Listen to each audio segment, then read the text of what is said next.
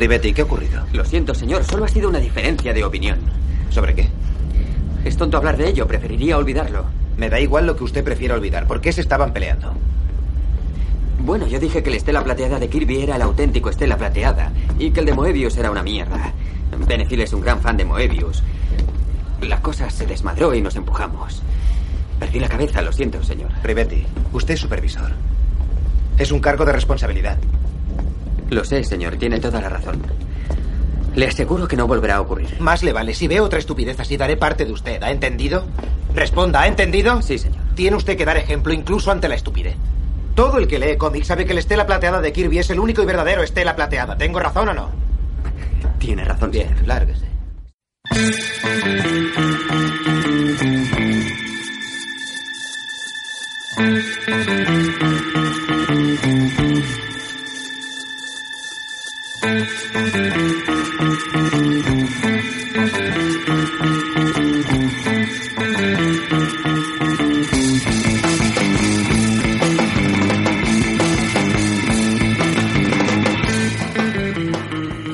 Saludos queridos oyentes Superfreaks y bienvenidos a una nueva edición de Los Retronautas, el podcast de los clásicos de la ciencia ficción. Hoy pongo esta voz tan intensita, ¿por qué? No porque esté enamorado o me haya vuelto un locutor de noche, sino porque estoy un poquito resfriado. Entonces, aquí para atrás ni para tomar impulso, como decía aquel, eh, nosotros seguimos con lo que teníamos planeado, que era hacer este, este programa que para mí es muy especial porque Jack Kirby para mí es mi infancia, como para muchos otros. Bueno, no te he presentado, Manuel, Hola a aquí, todos. qué mal educado que soy. Yo, yo- yo ya me lanzo ya directamente al turrón. Porque para mí, por ejemplo, Jack Kirby son los tebeos de la Vértice, que editaban en España, los grandes, había otros más, más pequeñitos, esos por época ya me pillan más pequeñito a mí, ¿no? Pero a mí por época me pillaron los tebeos de la Vértice Grande, que básicamente te sacaban dos grapas americanas en uno, y todavía conservo incluso algunos, ¿no? De, me acuerdo de, de- de, chaval, de, de pillarme Dinosaurio Diabólico, el primero, por ejemplo. Sí, sí. Máquina Vital, que los tengo aquí, que aún conservo algunos. Por supuesto, Cuatro Fantásticos. Y hubo una época ya en que iba al rastro, que entonces no había tanto coleccionismo, y entre toda la basurilla que había, pues siempre iba buscando cualquier cosa de Kirby. Lo que era de Kirby, para casa. ¿Por qué? Porque es que Kirby era, cuando era chaval, era el sense of wonder, ¿no? El sentido de maravilla. Mirar esas viñetas, esas máquinas, esas onomatopeyas, esos escorzos, ¿no? E- e- Era, era una maravilla, era una maravilla.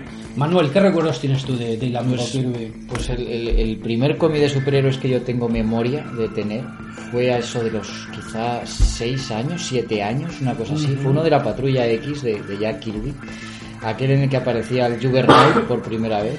Y, y, bueno, me causó un impacto tremendo. Estuve días que me costaba dormir porque me- verdaderamente me daba miedo la manera que tenía Kirby de narrar aquella historia de suspense.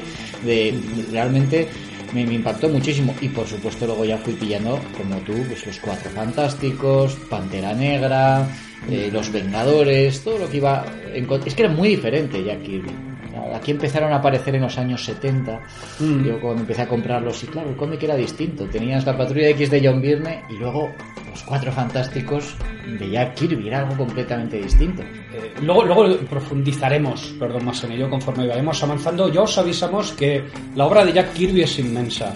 Entonces, no vamos a poder abarcarlo todo, no vamos a meternos en todo. Por supuesto, nos vamos a, cen- a centrar en lo que es ciencia ficción. Pero claro, gran parte de los superhéroes también es ciencia ficción, ¿no? Del concepto superheroico, como ya hablamos en un podcast anterior. Entonces, eh, tened en cuenta eso, que, que todo esto es muy grande, vamos a picotear un poquito de todo, vamos a hablar un poco por encima y profundizar en lo que más nos interese, pero eso, tenerlo en cuenta, hay más podcasts que hablan de Jack Kirby que pueden completar esta información y eso, simplemente avisaros de que, bueno, tened en cuenta que, por supuesto, si metemos alguna gamba, claro que no os lo podéis decir, que el que mucho habla, mucho se equivoca. En fin, yo creo que no esperamos más y vamos ya al Kirbyverso de cabeza.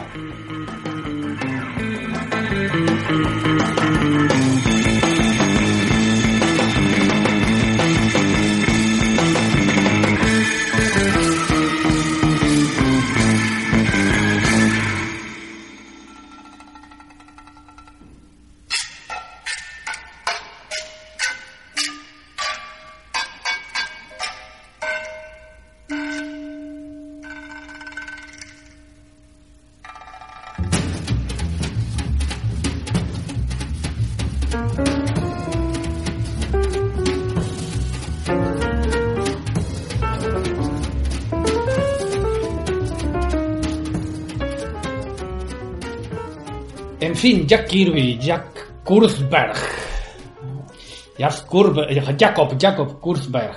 Eh, vamos a dar un repasito a su biografía, así por encima, porque como bien comentábamos antes con Manuel, ¿no? O me comentaba, hablar de Jack Kirby también es hablar de la historia de los cómics. La historia Estados de los cómics, efectivamente. Unidos, ¿no? Unas pequeñas notas biográficas al principio. Nace el 28 de agosto de 1917. Este año se cumplían el centenario de su nacimiento, motivo por el que también antes de que terminase el año nos hemos animado a grabar este podcast. Motivo por el cual Google no tuvo el mísero detalle de ponerle un doodle el día del centenario de su nacimiento. No sé, se lo dedicarían al inventor de la Comic Sans o alguna mongolada de esas.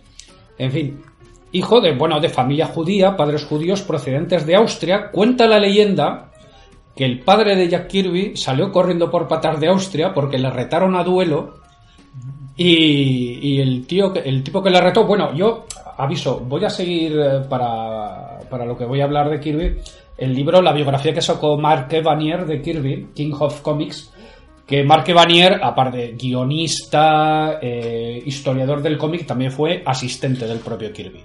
Entonces voy un poco a seguir el hilo de la biografía que él narra en el libro.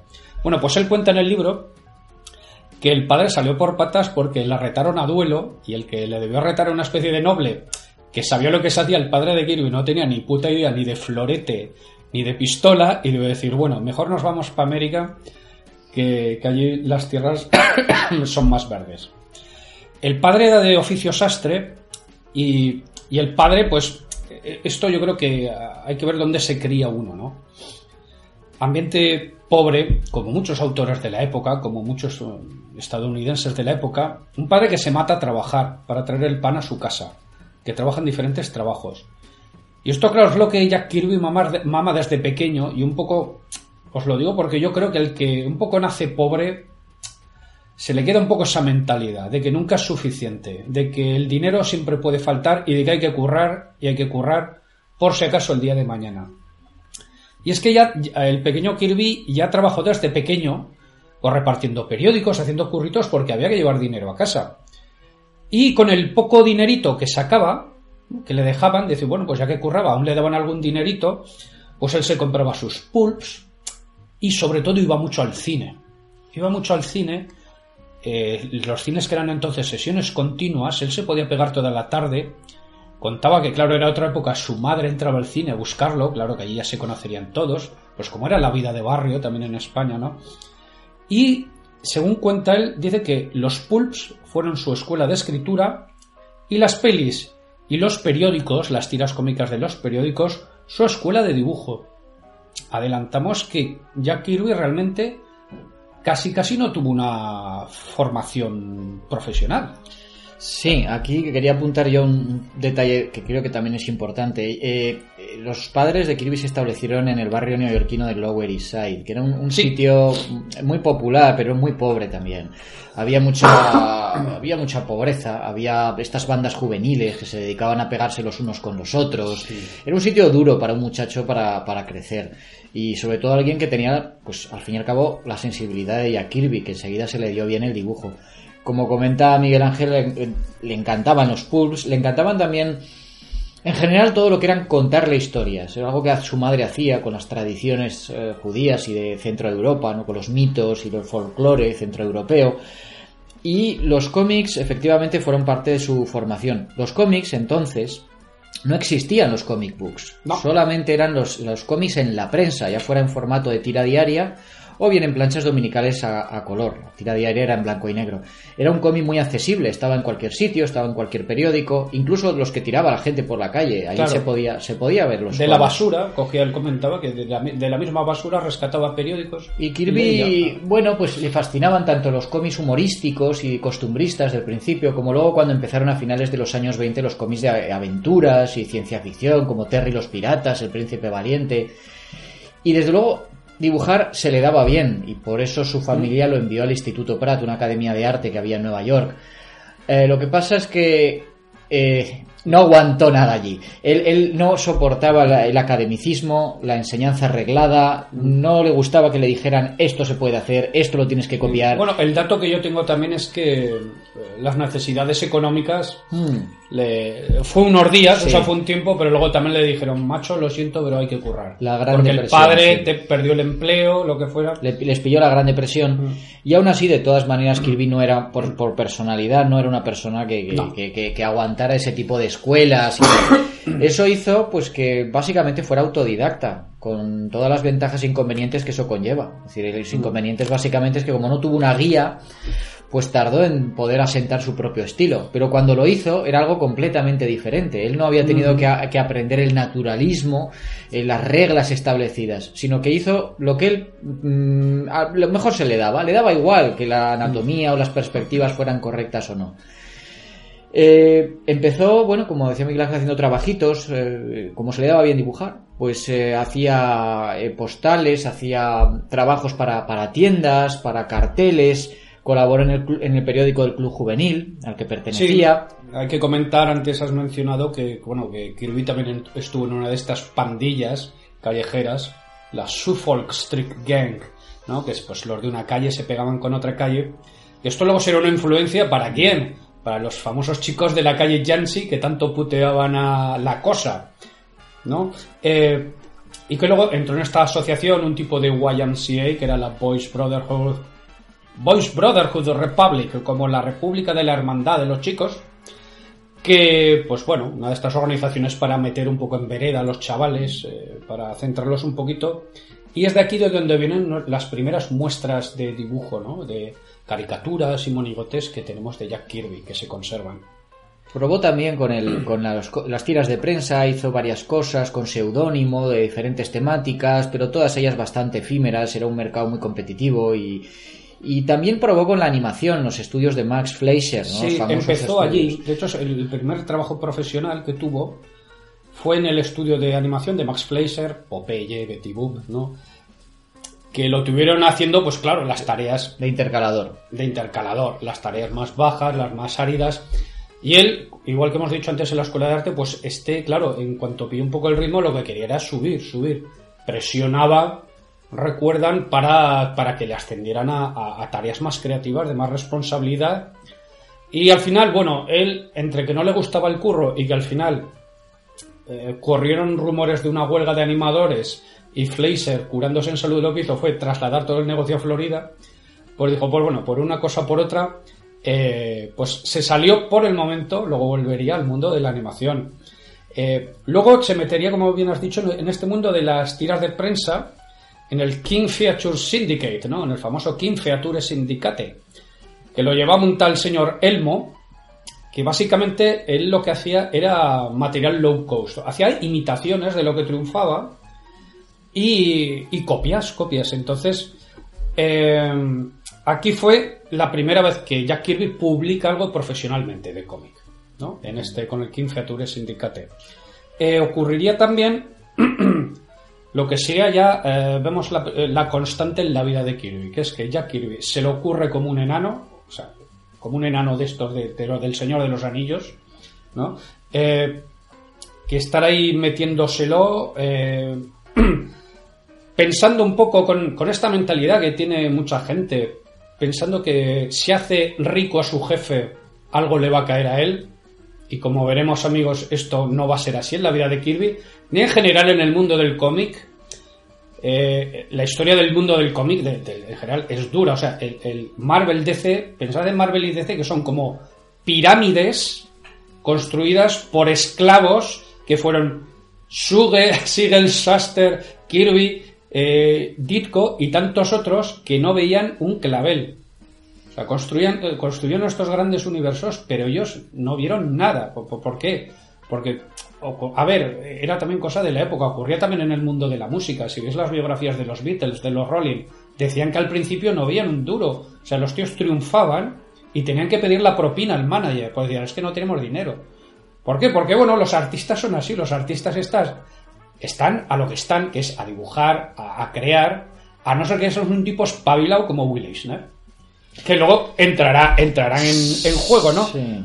Pero bueno, eh, vuelvo a este tema un poco de, la época en el que Feature Syndicate. Eh, porque, bueno, eh, lo que digo, comienza esta dinámica de trabajar de día, de noche, de dibujar. Hay testimonio del tío dibujando en la mesa de la cocina de su madre. Imaginaos, oye, que hay que poner la cena. Se iba a otro lado. O diciendo, por favor, déjame dibujar un poco más. O sea, un estajanovista.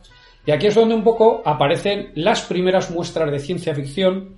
Pero un personaje que se llamaba Ciclone Burke, Ciclone Burke, que era una especie de cruce entre un personaje que triunfaba, Smiling Jack, que era una tía de aviadores, y Buck Rogers. Aquí publicó bajo el seudónimo de Bob Brown. Eh, ya en esta época, con lo de las tiras cómicas, eh, Jack ve que todo el volumen de trabajo no se traduce en ingresos y va a buscar prados más verdes y en 1938-39, ¿cuál era el prado verde que empezaba a surgir? Pues el de los comic books era el nuevo mercado. Aquí, aquí hay que hacer también un inciso. Hemos dicho que la vida de Kirby es también la, historia del cómic. Eh, como hemos dicho al principio, los cómics solamente eh, aparecían en, en, la prensa. Eh, pero eran enormemente populares. Y entonces alguien tuvo una idea, y hablo de memoria, pero me parece que fue en el título Famous Funnies, de coger estas tiras y recopilarlas en una revista. Eran tiras ya publicadas en la prensa de personajes muy populares. Aquello tuvo un éxito absolutamente arrollador surgieron imitadores, pero pronto todo ese material, eh, digamos, ya publicado desapareció, porque ya se había publicado, necesitaban material nuevo. Pero claro, las editoriales que se habían apuntado esto del comic book mm, pensaban que era una moda pasajera y entonces no querían contratar personal, artistas, montar toda una infraestructura editorial alrededor de esto que pensaban que podía ser efímero. ¿Qué es lo que surge aquí? La figura del intermediario. Aparecen talleres, talleres de cómic. Eh, básicamente eran unos sitios donde llegaban las editoriales, le decían al propietario, oye mira, quiero que me prepares un cómic con una serie de aventuras en la jungla, otra de detectives, otra de acción, de así, así y allí tenían una plantilla de dibujantes y de guionistas que les hacían a medida los cómics que deseaban. Famosos bullpen. Entonces, eh, bueno, Will Eisner, uno de los grandes eh, del cómic, empezó eh, teniendo uno de estos talleres junto con su socio Jerry Iger, donde dieron cabida a, pues a muchísimos artistas entre ellos, Jack Kirby. Jack Kirby. Puede que me falle la memoria, pero me parece que Bob Kane, el, creador de Batman, también, también, pasó por aquí. Otro, emprendedor. Jack Kirby empezó a firmar con su, con su nombre artístico, Jack Kirby, precisamente aquí. Saltó luego a otro estudio, el estudio de Victor Fox, donde allí conoció a Joe Simon, que era un joven de clase alta, muy educado, una persona que había ido a la universidad y que estaba entonces ejerciendo de las labores de editor, de coordinador del estudio. Ambos se cayeron bien y yo aquí quizá haría un pequeño inciso para, para, poner un poco en contexto lo que iba a ser el siguiente paso de estos dos. ¿no? Hay que referirse a la figura inevitablemente de Martin Goodman.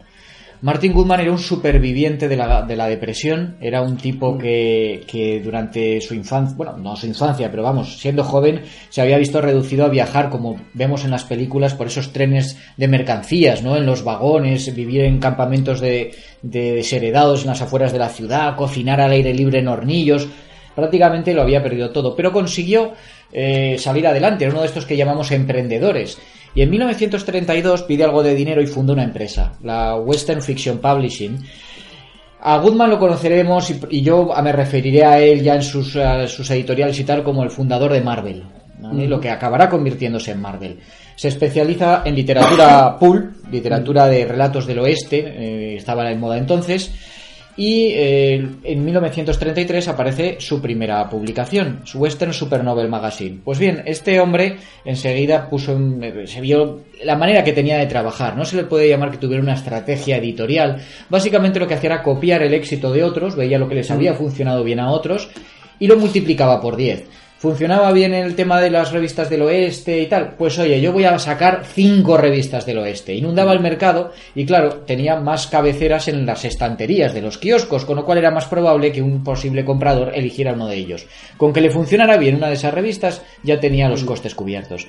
Esto, claro, tenía también sus inconvenientes. Eh, es decir, cuando estas, estas modas pasaban, cancelaba todas las revistas y pasaba a la moda siguiente. Pero eso le impedía tener pues una, un flujo, digamos, constante de lectores que se agruparan a su alrededor, que fueran siguiendo una determinada cabecera, como sí pasó con revistas de ciencia ficción famosas como Astounding Science Fiction o Galaxy Science Fiction, etc.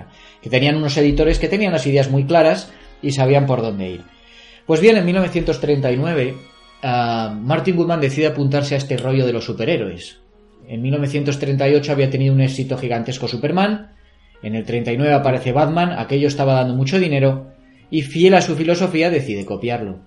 Así que se dirige a, a uno de estos talleres de cómic, ¿no? de, estudios, que era Fanny's Inc., y les, encarga un, cómic de superhéroes. ¿no? Se iba a llamar Marvel Comics. La primera edición vendió 80.000 ejemplares y se agotó rápidamente. La segunda otros 80.000. Estaba claro que allí había un filón y ya entró para quedarse. Los dos personajes más famosos de aquel primer número fueron la antorcha humana de Carl Burgos y el Submariner, el príncipe en amor eh, de Bill Everett. Los superhéroes funcionaban y entonces decidió comprar un superhéroe. Le encargó a Joe Simon, al que había conocido en los estudios de Victor Foss, que le creara un superhéroe para él. Este superhéroe, bueno, pues Joe Simon no se esforzó mucho, hay que decir. Lo que, hizo fue coger un, concepto preexistente que se llamaba eh, The Shield, me parece. Le, cambió el nombre, algo así como Super American. Aquello sonaba un poco nazi. Al final fue el Capitán América. Mm. Y eligió para dibujarlo a, este, a este joven compañero que había conocido ahí en, en los estudios, que era Jack Kirby. Las páginas que dibujó Jack Kirby, bueno, ya, ya demostraban un estilo como no, sé, como no era el que se podían ver en muchos otros cómics de superhéroes. Comprendió que en los cómics de superhéroes no había por qué respetar la anatomía ni el naturalismo. Es decir, forzaba las posturas, forzaba las posiciones, los planos, pero todo ello era para conseguir eh, pues más expresividad, más fuerza, más movimiento. Es un poco difícil en un podcast como este transmitir esto. Yo os recomendaría si, si, nos podéis escuchar con un ordenador delante, quizá, pues ir mirando muestras del trabajo, ¿no? En, en internet, las imágenes, porque es, es, lo más, lo más gráfico. Es cierto también que Kirby, como decía Miguel Ángel, era una estajanovista, trabajaba a toda velocidad. El mm. tío hacía un montón de páginas al día y claro, no se le puede pedir, con una calidad aceptable, pero no se le podían mm. pedir sutilezas. Él mismo admitió que a veces esas deformaciones anatómicas pues eran producto de las prisas. Pero supo hacer de su capa un sayo y convertirlo en su, en su propio estilo. También encontramos aquí en el Capitán América pues estos personajes secundarios, sobre todo los villanos, que los dibujaba de una manera muy grotesca, muy caricaturesca. muy expresionista. Sí, herencia probablemente de su etapa en, en, los, en las tiras de, prensa humorísticas. Y bueno, ahí nació el Capitán América. Eh, Martin Goodman se lo quería comprar, pero Joe Simon comprendió que lo que tenía entre manos era una joya. El dúo este de Joe Simon y Jack Kirby permaneció durante, juntos durante bastante tiempo. Lo que pasa es que Jack Kirby era el currante. Joe Simon era más el, Sí, era el guionista, pero también el hombre de negocios, era una persona más cultivada. Y como decía Miguel Ángel, la, propia educación de, Jack Kirby le llevaba a coger un trabajo, a hacerlo, entregarlo y cobrar. Nunca decía que no, a nada. O sea, siempre le decían, Kirby, puedes hacer esto, sí, sí, sí. Y tragaba con lo que sea. Mientras que Joe Simon era el hombre de negocios, el que sabía, el que sabía cerrar tratos, sabía ver a largo plazo, y le obligó a Martin Goodman a un trato que fue una auténtica bomba en la industria en ese momento, porque dijo, ¿quieres ser Capitán América? Sí, muy bien. Pues mira, nos tienes que contratar a Jack y a mí. Yo voy a ser el, editor de Marvel. Y tú, bueno, que no se llama Marvel entonces, se llama Timely, pero para, para, facilitar las cosas nos referiremos a ello como Marvel. Jack será el director artístico y ahora además nos vas a dar el 25% de los ingresos del TVO. El 15% para mí y el 10% para Jack. Aquello, bueno, era una bomba. Pero Martin Guzmán aceptó. Y así en 1941, en marzo, aparece el primer número del Capitán América. La edición se vendió entera en cuestión de días y la segunda superó el millón de ejemplares. Una auténtica barbaridad. Pronto estaban estos dos tan ocupados que necesitaban un ayudante y entonces es cuando entra en liza Stan Lee, mm. que era pariente era, un enchufado, Eso es lo que siempre dijo Jack Kirby. Dijo que era un enchufado. Pero excepto aquí enchufado. ¿eh? Era primo de la mujer de, de Martin Goodman, del editor. Eh, es cierto que Jack Kirby le ponía. Le, tenía bastante tirria a Stan Lee. Decía que era un tío que le ponía muy nervioso, era muy hiperactivo y muy tal, sobre todo entonces que tenía 18 años. Y Chavalín, y sí, era- posteriormente Stan Lee intentó un poco ameritar su entrada en, en la editorial, pues diciendo que había ganado concursos literarios organizados por periódicos locales y tal, un poco para darse para darse méritos, ¿no? Es cierto que era un, un gran lector y sobre todo de literatura de género, de literatura pulp y que ya en el número 3 del Capitán América aparecía ya una historia escrita por él. Pero los 8 dólares que ganaba por semana allí no era por escribir, era por hacer el café, ocuparse del correo, archivar y borrar los lápices de las páginas entintadas por Jack Kirby. Sí, empezó con lo más bajito. Exactamente. Eh, a- respecto al tándem Simon Kirby, eh, como bien ha, dicho Manuel, cada uno tenía un poco sus roles. Eh, es cierto que los dos decían que, en cual- que intercambiaban, podían intercambiar papeles en cualquier momento. Simon también dibujaba, pero lo que hacía siempre Kirby eh, eran lápices. Eh, normalmente siempre lo han tintado otro, por- también porque por, la cantidad de producción que tenía, o sea, no, no- tenía tiempo de entintar. Entonces solían entintar otros. Y luego eh, el papel de Simon como negociador, ¿por qué? Porque los testimonios que hay nos dicen que las habilidades sociales, comerciales de Kirby en este sentido eran escasas, por no decir nulas. Es decir, a este pobre hombre le van a engañar toda su vida. Eh, también porque, decían, porque él cuando intentaba vender una idea o algo, decían que eh, claro, Kirby es una persona que tiene una imaginación portentosa. Yo creo que eh, se ve en, su- en sus dibujos y, le costaba sacar todo esto. Entonces decían que cuando empezaba a hablar con alguien hablaba muy rápido, se, se- se- se atropellaba él mismo y entonces, claro, no, no se vendía nada bien. Por eso siempre cuando ha tenido a otra persona que ha puesto un poco de, de orden ¿no? en ese caos, es cuando Kirby ha funcionado mejor, que es lo que veremos luego, lo que será el dueto Lee-Kirby, ¿no? Eh, eh, eh, este par de consideraciones. Creo que, como bien has dicho, eh, Ca- Capitán América que, que lo peta y que entonces estaba por ahí el, el jovencito Stan Lee. Stan Lee, eh, eh, su debut así será en el número 3 del Capitán América, una historia de texto, ¿no? Un- una pequeña historia, una pequeña narración, pero bueno, eh, conoceréis quizás... eh, eh, bueno, por, ahí, por esta época, dato curioso, participan de Strangis en la creación del Capitán Marvel. Porque mientras estaban haciendo Capitán América, es lo que decimos de, de este estajanovismo loquísimo, ¿no? Eh, con tanta. la- no me acuerdo qué editorial era ahora, Fawcett. Fawcett, sí. Fawcett. Contactan con ellos, así por. Oye, mira, que, que es que queremos sacar este héroe, tal y cual. Y lo que hacen es alquilar una habitación de hotel, él y Simon, meterse ahí con café, no dormir. Y, y creo que el primer número, aquí estoy hablando un poco de memoria, ¿eh? si me equivoco nos lo corregís en comentarios. Eh, es obra de ellos, lo que es que no firmaron. Porque era un trabajo que hicieron de secreto, porque claro, había perritas por medio, lo que decimos, si hay dinero no digas que no, hay que coger el curro. Por esta época, cuando triunfan con estos, los primeros números del Capitán América, que como también bien ha dicho antes Manuel, sobre todo marcan una revolución en lo que es el lenguaje gráfico y sientan un poco las bases de lo que será el lenguaje de los superhéroes, ¿no? Eh, transmitir no realismo, sino transmitir energía cinética, movimiento, acción, ¿no? Que no sean personajes hieráticos, sino que, que transmitan eso, energía, que e- eso era lo que era bueno Kirby, en transmitir la acción, ¿no? Y, es lo que luego copiarán los discípulos que vengan luego. Mientras tanto, el Capitán América tuvo tanto éxito como Superman o Batman. Fue un auténtico, un auténtico bombazo. Y los tres, Stan Lee, Joe Simon, Jack Kirby, pues parecían convivir en una armonía ahí en, en- en Timely Comics, pues, pues bastante buena. Pero esto no tardó en desaparecer. Hay dos versiones de esta historia. Una dice que un contable de Martin Goodman le sopló a Joe Simon que le estaban estafa- les estaban estafando con los royalties. Sí, ese es el dato que tengo yo.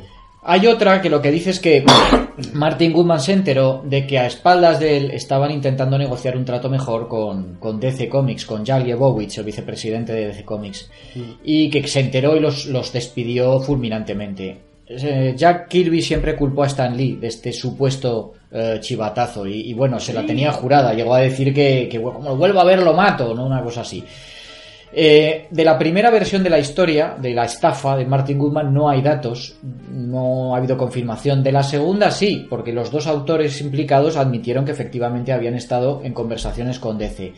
El caso es que, bueno, con 19 años Stan Lee se queda como director artístico, editor en jefe de Marvel eh, y eh, Joe Simon y Jack Kirby se van a DC, donde efectivamente les pagan mucho mejor por página, les dan libertad creativa para eh, abrir las colecciones que ellos quieran y les, les además aseguran publicidad de esas nuevas publicaciones en otras revistas de la editorial.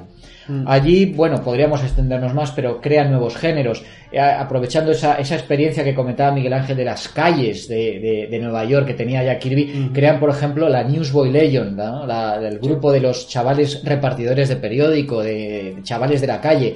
Crean también Boys Commandos, una de béli- bélico con chavales también, en vez de adultos. Siguiendo con el tema de los chavales, pues hay otro que es Boys Ranch, ¿no? también un, un western. Cogen dos, dos colecciones ya existentes, que eran Sandman y Manhunter, y les dan una vuelta, las renuevan. Eh, crean también el cómic romántico, el cómic Sí, book romántico. esto ya sería más después de la guerra. Eh, Hay que decir que, que- que la guerra en la etapa DC pilla por medio. Eh, en DC, el mismo Kirby dijo que fue la mejor época de su vida, de, no haber sido por la Segunda Guerra Mundial, que les pilló por medio, pero que estaban bien, y eso que luego ahí estaría una de sus némesis, que sería el editor Mort Weisenberg, que era un tipo bastante controlador, eh, pues bueno, que eso de que le dieran tanta libertad creativa a Kirby no le gustaba, ya hubo tirar y afloja, pero bueno, en esta época en concreto, los cómics que hacían Simon y Kirby vendían muy bien, ellos cobraban bien y vivían muy bien, pero eso llega a la Segunda Guerra Mundial, en el 40-41 llaman a Kirby a filas, Kirby va a la guerra, eh, estuvo dos años de uniforme y llega a entrar en combate. En combate. Estuvo en una de las uni- unidades que estaría bajo el mando de Patton y de hecho hay testimonios de que esto le causaría estrés postraumático, de que tendría a, raíz de su mujer, Ross, Rosalind, pues un- una persona que fue un apoyo muy importante en su vida, con la que se había casado unos añitos antes, en el 40, bueno, no, en el 42, más o menos por la misma época, que se iría la guerra. Eh, comenta, bueno, que tuvo lo de las películas, los típicos sueños, pesadillas, que te despiertas mal, y que luego, bueno, los usaría también toda esta experiencia para eh, plasmarlo en las obras de cómic bélico, que haría muy interesantes. Que quería comentar aquí también que a raíz de esto que estás comentando, la, la, la- que quizá no haya mejor analogía para subrayar los destinos de Stanley y de Jack Kirby que precisamente lo que pasó con ellos en la guerra. ¿no? Es decir, cuando les llamaron, porque les llamó a Stanley también lo llamaron a, a filas, y cuando Stanley se presentó al oficial de reclutamiento y dijo que trabajaba en la industria del comic book, le pusieron a ilustrar en Nueva York, en una oficina, sin salir de casa prácticamente, a ilustrar manuales de entrenamiento, carteles avisando de, la- de los peligros de las enfermedades venéreas. Es decir, que pasó la guerra en su casa con la paga militar y además complementándola con los eh, ingresos derivados de los, de los guiones que mandaba Martin Goodman. Jack Kirby se presenta allí al, cuartel y dice, yo soy el dibujante del Capitán América. Coño, qué bien. Y entonces lo ponen en una unidad de reconocimiento de infantería, que era de los puestos más arriesgados de, de toda, la, de toda la guerra, porque tenía que ir a vanguardia, acercarse a las, a las posiciones enemigas, hacer un plano de las mismas. Tú que sabes dibujar, venga. Exactamente. Y el tío, bueno, tuvo, eh, tuvo que sortear balas, eh, creo que casi pierde, no sé si un pie o una pierna por hipotermia, lo pasó realmente mal. Ah, Y ahí tenemos al Jack Kirby sufridor y al Stanley que, que ¿Has vivió visto? muy ¿Has bien. visto? A ver, es que... que luego pues, sería eso lo que pasaría con ellos. Ya, ¿no? que sí, eso, pensáis eso, en este buen hombre que, que, bueno, que le cae todo y el otro, pues está el lío, ver, es el vivo, el vivo, el listo que dice, a ver, que... Sí, a, ver, sí. a ver, que, que tampoco es porque sea Stan Lee, que, que, sé, pues Will Eisner también, cu- cuando hablamos en otro podcast en Charrando, pues bueno, el tío también pues hizo valer su experiencia en el mundo editorial y gráfico para que tener un destino más menos expuesto, podemos decir, ¿no? A la, a la, a la acción. En fin, eh, pasa la guerra, pero cuando vuelven de la guerra las cosas han cambiado mucho. El mercado ha cambiado mucho. Los chavales están otra cosa. Eh, por ejemplo, molan más ahora los cómics de crimen. ¿no? Lo estaban petando para que boca. Eh, intentan varias cosas. eh, no llegan a funcionar. Acaban, a base de probar cosas, acaban inventando un nuevo género, el del cómic romántico. Con la revista Young Romance, ¿no? O romance juvenil, que sería un pepinazo tan grande como el de Capitán América. Lo vemos como un género menor, pero bueno, a nivel de ventas, lo petaron también. Eh, crea también Black Magic, eh, por ejemplo, que era un cómic de terror así, pero más suavecito, porque estamos un poco en la época en que ya el mercado empezó a ir mal, 1954, Comic Code, llegar a toda esta época, ¿no? Y la cosa, pues para los cómics cada vez va peor. Eh, crea el cómic, cómic bélico que hemos mencionado antes, Foxhole. Eh, y al final los caminos de Simon y Kirby pues se separan. Sí, aquí hay que, eh, el, el- digamos que lo que más les afectó a los dos fue precisamente lo que se ha venido en llamar, en mi opinión incorrectamente, la caza de brujas en los cómics. A raíz de este famoso libro La seducción del inocente, Sí. que, que creó todo un movimiento conservador, porque era un psiquiatra que había hecho una serie de estudios de campo en, orf- en, en reformatorios juveniles. Y entonces él llegó a la conclusión de que los comic books, eh, digamos que llevaban a la juventud a comportamientos de delincuente y a conductas sexuales aberrantes, etcétera. Esto creó pues toda una especie de alarma social que, de la que se hicieron ecogrupos conservadores. Por supuesto aparecieron los políticos de turno que se pusieron al frente de todo este asunto. Se creó una comisión en el, en el Senado, se llamaron a los editores, se examinó sus contenidos y la industria, atemorizada ante una posible legislación que les pudiera afectar, decidieron establecer su propio órgano de censura, el Comics Code.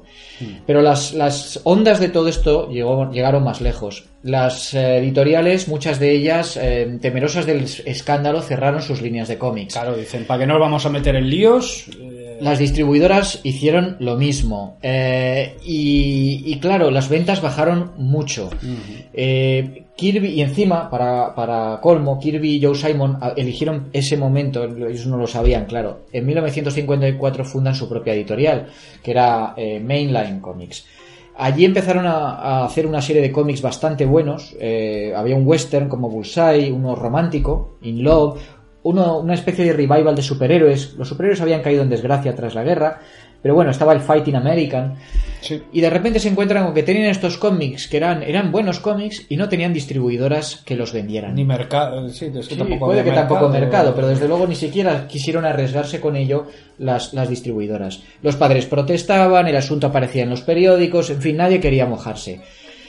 Así que, bueno, no le quedó más remedio a Kirby y a Simon que ir mm, eh, editorial tras editorial intentando conseguir trabajos esporádicos. Aquí en España, en 2013, apareció un volumen, eh, lo publicó Diablo Ediciones, que recopilaba 40 historietas de, la época de, de Joe Simon, Jack Kirby y también algún otro como Ángelo Torres y, y Rick Crandall eh, que eran las historias de Jack Kirby entre finales de los años 30 y finales de los 50, que es este periodo del que estamos hablando. Entonces ahí aparecen, por ejemplo, eh, Black Cat Mystic, Alarming Tales, eh, Race for the Moon. Se puede ir viendo la evolución de, de Kirby. Al principio tenías, por ejemplo, la Legión Solar, que era la ciencia ficción. Rayo Azul, que era un superhéroe con, con sabor de ciencia ficción al estilo de Flash Gordon. Básicamente eran historias de 10 páginas hechas muy deprisa. En los años 50 la cosa mejora, ya empiezan a introducir temas sobre los que luego volverá en estas eh, mm, historias cortas, el viaje interdimensional, la clonación, los futuros alternativos, la tecnología alienígena, etc. Eran historias bastante mejor hechas que yo creo que rivalizaban en calidad con las de la EC, que fue la editorial que tuvo que cerrar a, pues a raíz de toda esta polémica que estamos comentando y que espero que quizá algún día sus cómics de ciencia ficción podamos traerlos a este, a este programa. Claro. Eh, en términos de, de dibujo, pues eran, era un dibujo más maduro. Yo creo que aquí quizá está uno de los mejores trabajos de Jack Kirby. En Race for the Moon, que lo publicó Harvey Comics en 1958. Era un cómic de astronautas, luego volveremos un poco sobre esta moda de los cómics de astronautas, entintado por Al Williamson. Comentaba Miguel Ángel pues que, que a Jack Kirby siempre lo, lo, lo entintaron otros debido a su ritmo de trabajo. Y claro, el resultado final dependía mucho de la calidad del entintador. Y desgraciadamente a veces le ponían a un profesional que no entendía sus lápices o un tipo un tanto Sí, mediocre. O, o un profesional que, que machacaba a su estilo, como veremos luego con el caso de Sky Masters. Mm, Claro, entonces, eh, eh, bueno, pues en el caso de Al Williamson, un auténtico maestro, que entonces era un tío muy joven, ojo, Al Williamson entonces pues, debía tener veintitantos años. Y, y bueno, y, eh, son unas, unas páginas realmente muy bonitas. Encontramos también como curiosidad, porque luego lo retomaremos, en, en el número uno de, de Alarming Tales, en 1957 creo que fue, aparece una historia que se titula El último enemigo, con un futuro postapocalíptico en el que los animales antropomorfos se han adueñado de la Tierra. Ajá. Esto lo volverá a retomar luego en Kamandi años después, ¿no? Nunca dijo no a reciclar una buena idea cuando la veía. Sí, es que además, tenía tantas. Tenía tantísimas. Vamos, ahí un stock del que podía tirar por siglos. Al final, pues todo esto lo hicieron en colaboración eh, Joe Simon y Jack Kirby, pero su asociación acabó, acabó, bueno, rompiéndose. Más que nada, primero porque su, su proyecto conjunto pues había fracasado y segundo porque Joe Simon se hartó. Se hartó de años de malas ventas, de tener que mendigar encargos en editoriales que lanzaban títulos que duraban dos números, tres números, de tener que hacer historias casi para niños porque los códigos de censura no le permitían avanzar ni hacer nada mínimamente adulto. Y como él se había manejado bien siempre pues en el aspecto digamos editorial de relaciones públicas de publicidad pues no le costó encontrar otros cometidos pero ya Kirby el pobre lo único que sabía era dibujar así que Sí, sí, es que intentó en su, en su momento otras cosas, pero no, no había manera de ah, pues decir, venga, pues vamos a intentar escribir, vamos a intentar hacer. También intentó entrar en el mundo de las tiras de prensa. sí eh, sí lo veremos eh, también eh, ilustración, ilustrar portadas de libros, lo que. No, no, no llegó el, el pobre, no, o sea, so- este- solo sirvo para esto, ¿no? Yo creo que al final lo tenía claro y, y lucharía por eso, pues bueno, hasta luego ya veremos lo que pasaría a en los 70. Lo pasó, lo pasó mal, porque es que Sí. además, eh, para colmo, muchas editoriales, como digo, habían cerrado su línea de cómics. Y las que quedaban, pues tenían una línea gráfica muy concreta. Es decir, cosas como Walt Disney, ahí no iba a entrar, eh, y aquí ven Walt Disney. O los cómics de Archie. Bueno, se- le acabaron dando algún encargo, pero es que tampoco era lo suyo. Y claro, él tenía un estilo tan particular, no le gustaba tampoco adaptarse a, a- a, digamos, a, a moldes ajenos, que le, le costaba encontrar eh, un encargo, ¿no? Que le, le dijeran, oye, pues ven para acá. Así que no tuvo más remedio que tragarse el orgullo y llamar a la puerta de Marvel Comics, de donde lo habían Sí. echado ignominiosamente unos años atrás. Él, el creador del Capitán América, tenía que ir mendigando encargos por las editoriales. Y vuelve a llamar a las puertas, como digo, de, de esta editorial que ahora se llamaba Atlas. Ujú. Stan Lee no le guardó ningún rencor y lo acogió con, con los brazos abiertos. Sabía que era un profesional de tomo y lomo, un tío rápido, un tío que a pesar de que eh, trabajaba como una mula y además lo hacía bien. Que te resolvía, te resolvía. efectivamente. Y lo que no sabía ninguno de los dos es que justo cuando entra eh, Jack Kirby, eh, pues Marvel se sume en la peor crisis de, de toda su historia debido a una mala decisión editorial. Eh, de- en todo este remolino de cierre de líneas de comic books, etcétera, de malas ventas, Marvel había conseguido capearlo razonablemente bien porque tenía su propia compañía de distribución. Ajá, sí. Lo cual hacía que, bueno, no le importaba. Yo, mira, esta es mi compañía y me distribuye mis cómics. No dependo de otra que me diga, pues mira, este cómic sí, este no, este tiene un contenido que a lo mejor. No, no, no, no. Esta es mi compañía y distribuye mis cómics. Pero resulta que había un ejecutivillo de estos, que era un tal Arthur, Arthur Froelich, que quería medrar en la compañía y conseguir más poder. Y en su camino se interponía precisamente el jefe de la compañía de distribución de, de Martin Goodman. Así que le empezó a comer la oreja al editor diciéndole, oye mira, total, si para cuatro cómics que tenemos, pues no hace falta que mantengamos toda la infraestructura de una distribuidora, vamos a subcontratarlo. Es cierto que a Martin Goodman no le costó mucho tomar la decisión porque mm, de 650 títulos que había llegado a tener el mercado americano, me parece que por entonces, a finales de los 50, ya solo quedaban 250, una cosa así.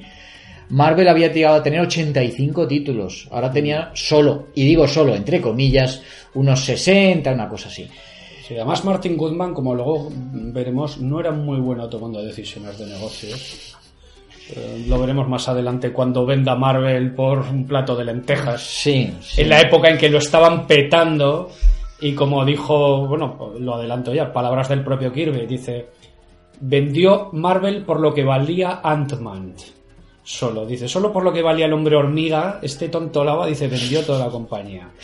Dice, y- en fin, pero Y, bueno. y aquí, bueno, pues tenemos uno de esos ejemplos. El caso es que efectivamente cierra su compañía de distribución y cierra un trato, a, me parece que era a 10 años, una cosa así, con American News Company, que era la principal distribuidora del país. Pero, pero, y aquí está el pero, al poco tiempo resulta que se entera, sale, sale- se hace público que el FBI está investigando la compañía por posibles conexiones con el crimen organizado, infracción de las leyes antimonopolio y tal. Aquellos editores que trabajaban con, con American News, pues se fu- salieron del barco. O sea, dijeron, coño, esta, esta, esta empresa está en problemas, yo no me quiero quedar colgado con mis publicaciones, me busco otra distribuidora. Pero Martin Goodman estaba atado por este contrato y no pudo hacerlo. Y efectivamente, al poco tiempo, la empresa distribuidora cierra. Y él se queda con sus revistas sin distribuidora ¿Y a dónde va a parar? pues solamente tenía un camino y era ir a suplicarle a su principal competidor, a Jack Lebowitz, y Harry Donenfeld y Jack Lebowitz eran los vicepresidentes, de los copresidentes de DC Comics, que por favor le dejase utilizar su compañía de distribución, Independent News, porque estos sí, estos se la habían quedado. No la habían vendido ni habían subcontratado. Y a, a Jack Lebowitz le encantó tener a su principal competidor convertido en una marioneta. Le dijo, sí, sí, claro, me puedes utilizar mi compañía de distribución, pero solamente puedes distribuir 8 cómics al mes. Martin Goodman no tuvo, no tuvo elección, tuvo que pasar por el aro si quería mantenerse a flote y esto fue un auténtico desastre. Tuvieron que abandonar las oficinas que tenían en el Empire State, trasladarse a un cuchitril en Madison Avenue, eh, que Jim Collan, el famoso dibujante, calificó como un guardarropa de dos habitaciones, despedir prácticamente a todo el mundo. Y como esto le debía haber causado mucho estrés, Martin Goodman se fue de vacaciones a Florida y antes de coger el, el avión le dijo a, a Stan Lee que despidiera a todo el mundo y que le dijera a los eh, autónomos, a los artistas, digamos, externos, que no iban a necesitar de ellos en mucho tiempo porque tenían un montón de material de inventario. Claro, material para 60 publicaciones, ahora solo Claro, tenían 8. tenían un stock ahí. Y Stan Lee recordaría siempre, durante muchos años, que aquello fue uno de los peores tragos que tuvo que pasar. Despedir a gente en un momento en el que la industria en su- estaba en sus horas bajas, sabiendo que muchos de ellos no iban a poder encontrar trabajo en otro sitio. Y aquello no se le olvidó nunca. ¿no? Para entonces, eh, bueno, ya Kirby le pilló el, el- el toro Pablo por banda. Toro, sí, sí. Segunda vez que le echaban de Marvel. Vale. Él, eh, de todas maneras, pues se podría decir que hasta cierto punto cayó de pie. Porque por entonces estaba trabajando haciendo historias de complemento en DC para Green Arrow. eh, estaba también haciendo historias eh, de ciencia ficción y misterio para las antologías también de DC. Y aparece aquí la primera colección en la que realmente de ciencia ficción que pudo hacer en solitario, que fue, bueno, en inglés es Challengers of the Unknown. Ah, Aquí creo que en España llegó a traducirse como los retadores de lo desconocido. Sí, es como challenge, es desafío en inglés, pues bueno, más o menos por ahí. El... ¿Tienes tú algún dato sobre la A ver, colección? eh, tengo, no, no tengo mucha información, ¿eh? he estado buscando y poquita cosa, pues eh, pues es un, grupo de, aventureros, ¿no? Que es que además eh, el origen es un poco así curioso, ¿no? Porque son unos tíos que como se salvan de la muerte dicen, bueno, ya que tenemos prórroga, vamos a usar nuestro nuestras vidas para algo de bien, algo útil, y entonces se juntan pues cuatro personajes, creo que luego serán cinco, se añadirá una chica más, ¿no? Que tendrán diferentes aventuras en el mundo de lo fantascientífico, lo paranormal también, ¿no? Porque de viene lo de lo desconocido. ¿Por qué es, es interesante este título? Porque básicamente prefigura lo que luego serían los cuatro fantásticos. Yo, yo, yo ahí diciendo... Eso es lo que dice la crítica, sí, Sí. eso es lo que dice la crítica. Yo es que no, no, no he podido, no he podido leerlos, entonces no, no, no me lo voy a inventar. Sí, no, no he podido leer. No sé, Sí. ¿tú has visto algo sí, de Sí, yo estos? sí, que los, yo sí que los he leído. Ah, Esto, esto lo consiguió ya Kirby, porque como digo, lo había estado trabajando para DC en esta segunda etapa. Y tras medio año de colaboración le permiten sacar adelante su propio proyecto. Apareció en el número 6 eh, de en 1957 de esta antología que era Showcase. Era una de estas colecciones genéricas que la editorial utilizaba como plataforma de lanzamiento para diferentes personajes. Si tenían éxito, pues estaban allí dos, tres números y luego les daban su propia colección. Si no tenían éxito, pues saltaban a otra cosa. Y se presentan aquí, a veces se les ha presentado como el primer grupo de superhéroes. o- no eran realmente superhéroes, eran aventureros. Pero desde luego fue un, un, una colección de aventuras, ciencia ficción, fantasía, que prefiguró lo que luego serían muchos otros grupos en, en este mundo de los superhéroes. Como decías, bueno, son cuatro individuos que tienen, sobreviven milagrosamente a un accidente de aviación y eh, después de sobrevivir pues deciden que lo que viven es un tiempo prestado ¿no? y que entonces lo van a dedicar ya no van a tener miedo a arriesgar sus vidas porque oye este tiempo ya no lo deberían estar viviendo estos son un, un científico y submarinista el profesor Haley un atleta que es un tal Rocky Davis un piloto Ace Morgan y un funambulista ¿no? que es Red Ryan y a partir de ese momento pues, pues van recorriendo el mundo enfrentándose a diferentes desafíos Mm. los guiones los hacía los hacía Kirby con en colaboración con, con Dave Wood, que nos volveremos a encontrar dentro de poco. Y quizá lo de menos era la premisa. Lo, importante aquí era las diferentes personalidades que tenían estos, estos cuatro, porque reaccionaban de manera distinta a cada una de las amenazas que encontraban.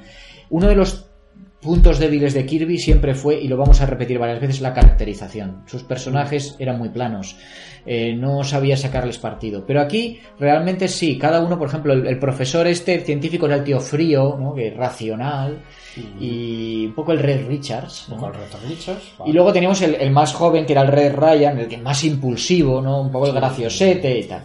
Efectivamente, se le ha comparado muchas veces con los Cuatro Fantásticos. Hay algunas coincidencias eh, curiosas, ¿no? Son cuatro. Ah, se sobreviven a un accidente, como los Cuatro. Fantásticos.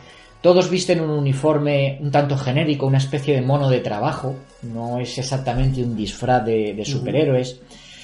Las personalidades de algunos de ellos coinciden. La de Ray Richards, ¿no? Es parecida a la del profesor Haley, la, la que hemos comentado también de, de Red Ryan es como la antorcha humana.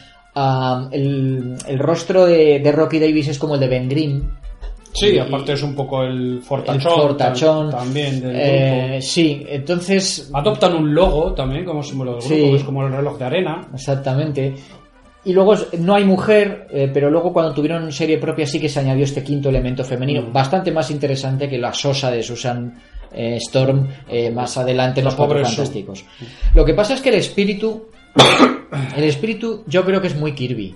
Y en cambio el de los Cuatro Fantásticos era más de Stan Lee. Porque aquí los Cuatro Fantásticos se reúnen porque sobreviven y deciden que sus poderes les dan una responsabilidad, que la tienen que ejercer Mm. adecuadamente. Y por lo tanto van a luchar contra el mal y tal. Los Challengers no. Esto simplemente dice, vamos a correr aventuras. Si total, este tiempo ya no... Tendríamos que estar muertos ya. Porque sí. Vamos a correr aventuras, a resolver misterios y a... Lo cual es mucho más Kirby que este, este, este discurso de, de la moralidad, de yo tengo un poder, Sí, lo tengo Kirby que era más eh, la aventura porque sí. Exactamente, ¿no? El dibujo, bueno, pues, pues todavía no. Kirby todavía hace estas figuras más delgadas, eh, no tan así, más tan fortachonas, tan cuadradotas como, como luego Sí, evolucionaría. Pero bueno, ya hace pues estas, estas junglas así como muy, muy, muy barrocas, la maquinaria, los monstruos, ya son bastante de. Ya parecen señas de identidad suyas. sí. Por cierto, que en, en tres, que no, creo que fueron tres o cuatro episodios lo entinta Wally Wood. Am, porque luego la colección estuvo, me parece que la- el de debut y tres números más. Y luego en Showcase. Y luego consiguió una, una serie propia. En mayo de 1958. Sí. O es que esta serie no lo peta, no, no, no llega a triunfar. Bueno, bueno, bueno. eh, ojo. Según los datos que tengo yo. Aguantó 20 años. Decir, tuvo interrupciones, pero se canceló definitivamente Bueno, en 1978. A- aguantó, lo, lo pasaron a, mi- a mi mensual, pero vamos, no fue una triunfada. eh, es decir, entonces Ki- Kirby tampoco estuvo muchos números. Luego le meterían en Green Arrow, que lo has mencionado antes. eh, esto también porque estaba, bueno, el, el Mort Basinger este que os he mencionado antes, que estaba yo un poco ahí encima. Y en aquella época, claro, como las cosas ya no iban tan bien, pues el tío estaba más... Por ejemplo, hay que decir que, que co-creador de la serie era Joy Simon, de los Challengers of the Unknown, ¿no? Entonces, eh, el tío estaba intentando un poco meterse ahí en plan editor, ¿no? Y el Basinger este, pues le estaba machacando, no dejándole meter baza y capando a Kirby, ¿no? Diciendo esto sí, esto no, esto no lo puedes hacer, esto tal, Pascual. Total que, bueno, Kirby eso pasa a hacer cosas como Green Arrow, historias de fantasmas, de misterio.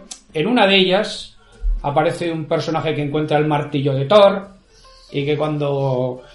Y se transforma en Thor cuando lo usa. Bueno, esto les sonará, ¿no? Hemos hablado antes de reciclar ideas. Pero vamos, aún así, Kirby, fíjate, fíjate que estamos hablando que una época que, que no hay, que hay poco a faena, ¿no? Podemos decir, pues bueno, en 30 meses Kirby producirá 600 páginas, que nos sale una media de 20 páginas por mes, un comic book al mes. Este es el ritmo kirviano de trabajo constante durante toda su vida. En, este documental que, vi que Manuel lo puso en comentarios, en el de Kirby. Sí, sí, una, es una, retrospectiva. Storyteller, Storyteller, ¿no? Este documental homenaje sale su familia diciendo, bueno, eh, eh, yo, dice, desde que era pequeño trabajando en casa.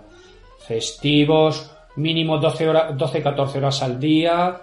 El tío además siempre estaba trabajando en condiciones espartanas, eh, porque tenía una mesa de mierda, una silla de mierda, pero el tío decía que era su mesa, su silla, que él estaba cómodo, pues nada, déjalo.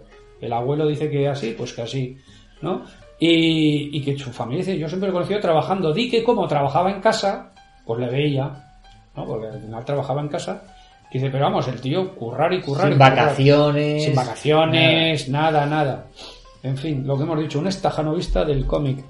Eh, bueno, eh, después de, o por esta época, tengo aquí que aparece un tal Harry Elmark. Sí, aquí vamos a dar un, salto mm. porque, claro, a pesar de todo lo que estamos diciendo, pues las ventas en los comic books seguían siendo muy bajas, ¿no? Mm. Y entonces, claro, era inevitable que Kirby mirara al santo grial de los dibujantes de, de, cómic, que era el cómic de prensa. Sí, hay que tener, esto lo hemos mencionado o aquí o en otros, en otros podcasts, ¿no? Que hay que decir que el comic book era el mercado de baratillo allí van los restos, ¿no? que los que no servían, y los buenos dibujaban tiras cómicas. Los Bruce, Bruce Hogarth, Sí, eh, Hal Foster. Hal Foster, eh, Alex Raymond. Eh, esos eran, esos eran los, grandes, los, ídolos, los, los que vivían bien. También los que ganaban pasta con el mundo de. Porque eso, el campo decente eran las tiras de cómic. Y de hecho, los señores de las tiras cómicas miraban un poco con desprecio a, los, a, eso de los comic books que les parecía pues cosas hechas rápida, mal, mal ejecutadas, basurilla, ¿no? Mm. Basurilla.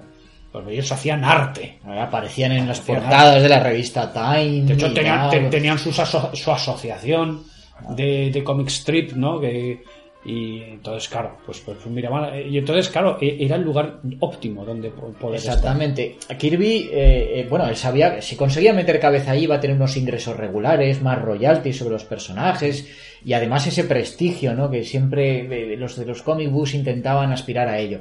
Él era consciente de que su propio estilo no se adaptaba bien a, un formato de 3-4 viñetas eh, al día. Pero el dinero era el dinero. Intentó a lo largo de los años presentar diferentes ideas eh, para, que fueran bueno, aceptadas y publicadas, pero no tuvo éxito. Aquí hemos mencionado antes, pero a lo mejor quien nos escucha pues no está familiarizado con estos términos o no sabe exactamente cómo funcionan. Hemos mencionado de los syndicates, aquí en o los sindicatos. Aquí eh, en realidad la traducción probablemente mejor sería agencias. Los, eh, en Estados Unidos hay infinidad de periódicos. Casi cada ciudad eh, tenía un periódico. Entonces los, los cómics eran muy populares, pero claro, no eran los periódicos los que iban rastreando dibujantes. Había un intermediario, los, las, los syndicates, que se encargaban de contratar a dibujantes, se apropiaban, eso sí, normalmente, de los derechos sobre los personajes o aceptaban o rechazaban propuestas. Y luego eran ellos, los syndicates, los que distribuían y vendían esos, esas tiras por los periódicos de todo el país y de todo el mundo. Pues bien, aparece este tipo, Harry Elmlark, como mencionabas tú, que era el director de una de estas agencias, eh, de, digamos de segunda fila, ¿no? que era el, el Josh Matthew Adam Service. Y uno de sus, de sus cometidos era buscar qué era lo que estaba de moda, qué era, qué era lo que entonces pegaba y encargar cómics sobre esa temática. Por entonces la ciencia ficción había cambiado bastante, ¿no? Ya los, esas space óperas o romances planetarios al estilo de, de Buck Rogers y Flash Gordon en el planeta Mongo, un poco que parecía una mezcla de fantasía, ciencia ficción y capa y espada. Mm. Esto había cambiado. La carrera espacial lo había cambiado todo. Y Flash Gordon precisamente lo ejemplifica muy bien en 1950 Dan Barry se hace cargo, un dibujante se hace cargo de Flash Gordon y lo saca de Mongo, lo saca de sus princesas, lo saca de sus monstruos y lo convierte en un astronauta, un profesional del espacio con base en la Tierra mm. y, cumplía misiones, misiones pues eh, digamos realistas. Luego es verdad que con el paso de los años se fue distanciando de eso y bueno, la cosa eh, cayó en la fantasía, pero al principio era así. Los astronautas se pusieron de moda. Había series de televisión como Hombres en el Espacio, ¿no? de la CBS, o, una- o tiras de periódico como Drift Marlowe, cómics como el que hemos mencionado, Race for the Moon, que colaboró Jack Kirby. Esto a los astronautas parecía que gustaba, estaba en las noticias. Sí, además- claro, es que era el tema de moda. Efectivamente. Así que este hombre, el Harry Emlar, dijo, bueno, pues aquí puede haber un filón, ¿no? ¿Y de dónde saco yo dibujantes para hacer una tira sobre esto? Pues me voy a DC y voy a preguntarles.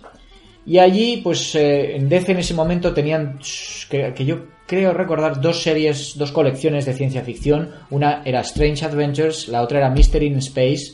Funcionaban muy bien, pero no había ningún personaje allí que pudiera adaptarse mm, a, a lo que son los astronautas más realistas y tal.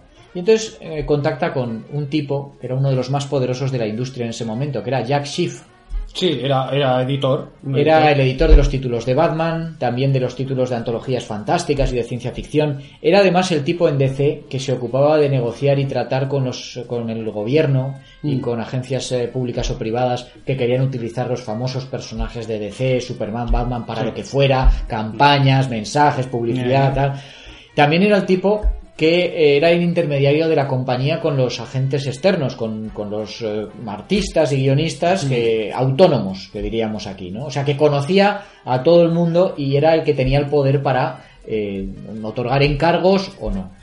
Pues bien, se reúnen estos dos, mm, no encuentran lo que buscan en, en el catálogo de la serie y le dice Harry Enlar, oye, ¿por qué no lo escribes tú? Jack Schiff se dirige al vicepresidente, a su jefe, a Jack Leibowitz, le dice, oye, esto mira que me dice, y dice Jack Leibowitz, mira, a la compañía esto no le interesa ahora, pero si lo quieres hacer tú, por tu cuenta, no hay ningún problema. Jack Schiff, como he venido a sugerir, pues era un tío muy ocupado, con muchas responsabilidades, y sabía que no iba a poder hacerlo él. Eh, Entonces lo que hace es que, como conocía mucho, mucha gente, se acordó de que había dos guionistas de la casa, que eran Dave y Dick Wood, Dave Wood. ujú. que habían bueno pues que habían presentado una propuesta para una posible colección que se llamaba Space Busters que precisamente de astronautas y que dibujaba Jack Kirby que también era colaborador así que se reunieron todos ¿no? los, los cinco y de ahí nació eh, pues esta serie de la que vamos a hablar que es Sky Masters of the Space Force quizá lo más de ciencia ficción que había hecho Jack Kirby hasta, hasta ese momento de una manera regular ¿no? Era una tira diaria que empezó en, en septiembre del 58. Hubo planchas dominicales también, eh, cinco meses después empezaron, eh, con una trama que se desarrollaba independientemente. Y a pesar de que el sindicato pues era de segunda fila, digamos, no era el King Feature Syndicate, Sí. uno de estos potentes, ¿no? Pues consiguió vender la tira a 300 periódicos por todo Estados Unidos, lo cual pues no estaba mal. Esta es una de las paradas quizá que vamos a hacer porque yo creo que es una de las grandes y desconocidas obras de, Kirby. Eh, es ciencia ficción de verdad, de, de astronautas. Sky Masters no es el nombre de un colectivo, sino que es el protagonista. Sí, es lo que uno piensa al principio, los maestros del espacio, ¿no? No, no, es el nombre del prota. Exactamente, que es comandante de la Fuerza Espacial de Estados Unidos. Mm. Porque aquí es, eh, esto es la rama militar de los americanos que se ocuparía de la exploración espacial y de la tecnología necesaria para llevarla a cabo. Hay que tener en cuenta que cuando empezaron a pensar esta serie, la NASA no existía. La NASA se creó en 1958, precisamente, y es una agencia civil. Y la exploración espacial la lleva a cabo hoy día y desde, desde entonces ya hasta hoy una agencia civil, no los militares. Pero en ese momento, cuando lo idearon, eran los militares. Claro. La cosa empieza a toda velocidad, poniendo al primer hombre en el espacio, por supuesto americano, un tal coronel Martin, que tiene problemas una vez que está arriba, porque se le va la cabeza, y entonces mandan a este, a Sky Masters, a que lo rescate A ver qué pasa, sí. eh, que lo hace. Entonces inmediatamente construyen, todo va muy rápido, construyen una estación espacial, espacial, la sí. rueda, Eh, la gracia es que más te lo intentan plantear desde un punto de vista realista. Si tenéis, por ejemplo, libros antiguos de enciclopedias en que se planteaban, o estos típicos documentales que salía Von Braun, ¿no? En que se planteaban, pues, cómo podían ser los cohetes, cómo podían ser las estaciones espaciales. Un poco sigue ese modelo. Tenemos una cosa que será luego kirviana que veremos en 4F, los cortes de sección de así es la estación espacial. Hoy te salen todos los cómo funciona todo. Entonces, la gracia de esto es que se pretendían dar, pues se, pre- se pretendía enfocar desde un punto de vista realista de esto va a pasar pasado mañana. ¿no? efectivamente. Esto, esto va a ser Y de hecho tuvieron muchos aciertos, ¿eh? es decir, se informaron mucho. Sí, o sea, que, que, que era la base, ya te digo, que, que era una cosa que se hacía desde un punto de vista realista. Eh, a nivel creativo, no sé si lo hemos mencionado, ya hemos dicho, ¿no? Guión Dave Wood, eh, lápices Jack Kirby, tintas Wally Wood. El famoso Wally Wood, Claro. que no es familia de Dave Wood, no tenían relación familiar, pero aquí lo que hemos dicho antes, tú lees este cómic y piensas que es de Wally Wood. ¿Por qué? Porque el arte de Wally Wood, que es muy agradecido, porque es dibu- Wally Wood, es lo que- este sí que dibuja como Los Ángeles, claro, machaca eh, los lápices de Kirby. Es decir, luego a nivel compositivo es otra cosa, pero lo que son los rostros, por ejemplo, los rasgos faciales, tú podrías decir, esto no es kirviano, ¿no? No, lo que pasa es que yo creo. A ver. Lo machaca. eh, bueno, yo lo tengo por aquí, voy, Sí. voy a abrir la tablet. Wally- a ver, eh, yo creo que lo mejor que puede hacer quien nos escuche y se va a dar cuenta. Eso que vaya a mirar. es, eh, porque las hay, hay comparativas de, mira, estos son los lápices de Jack Kirby y esto es pasado por la tinta de Wally Wood. Y yo, la verdad es que me el resultado me parece espectacular.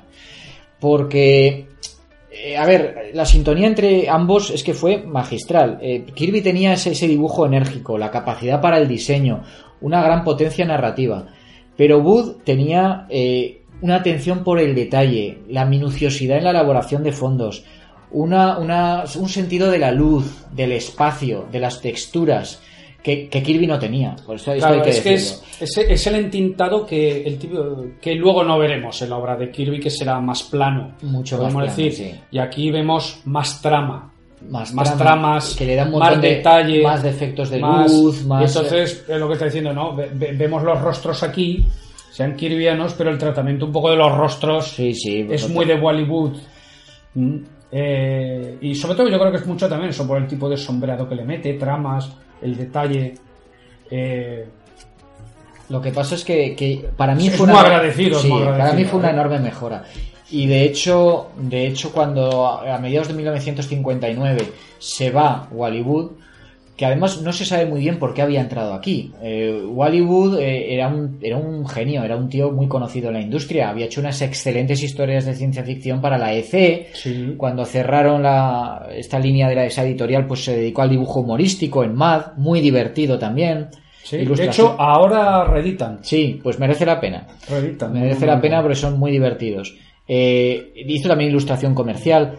Y acabó aquí, yo creo que porque estaba entintando por entonces a precisamente los Challengers de, lo, de Unknown, esto de Jack Kirby.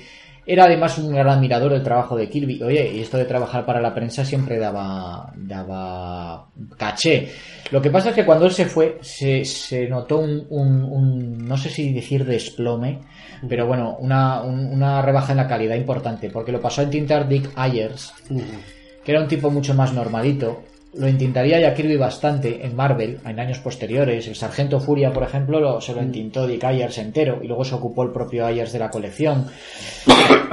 Pero claro, ya no era lo mismo. Y conforme fue avanzando la serie, el, el dibujo la verdad es que se deterioró bastante hasta niveles casi se puede decir bochornosos, ausencia de fondos, casi era, eran, eran bocetos. Mm.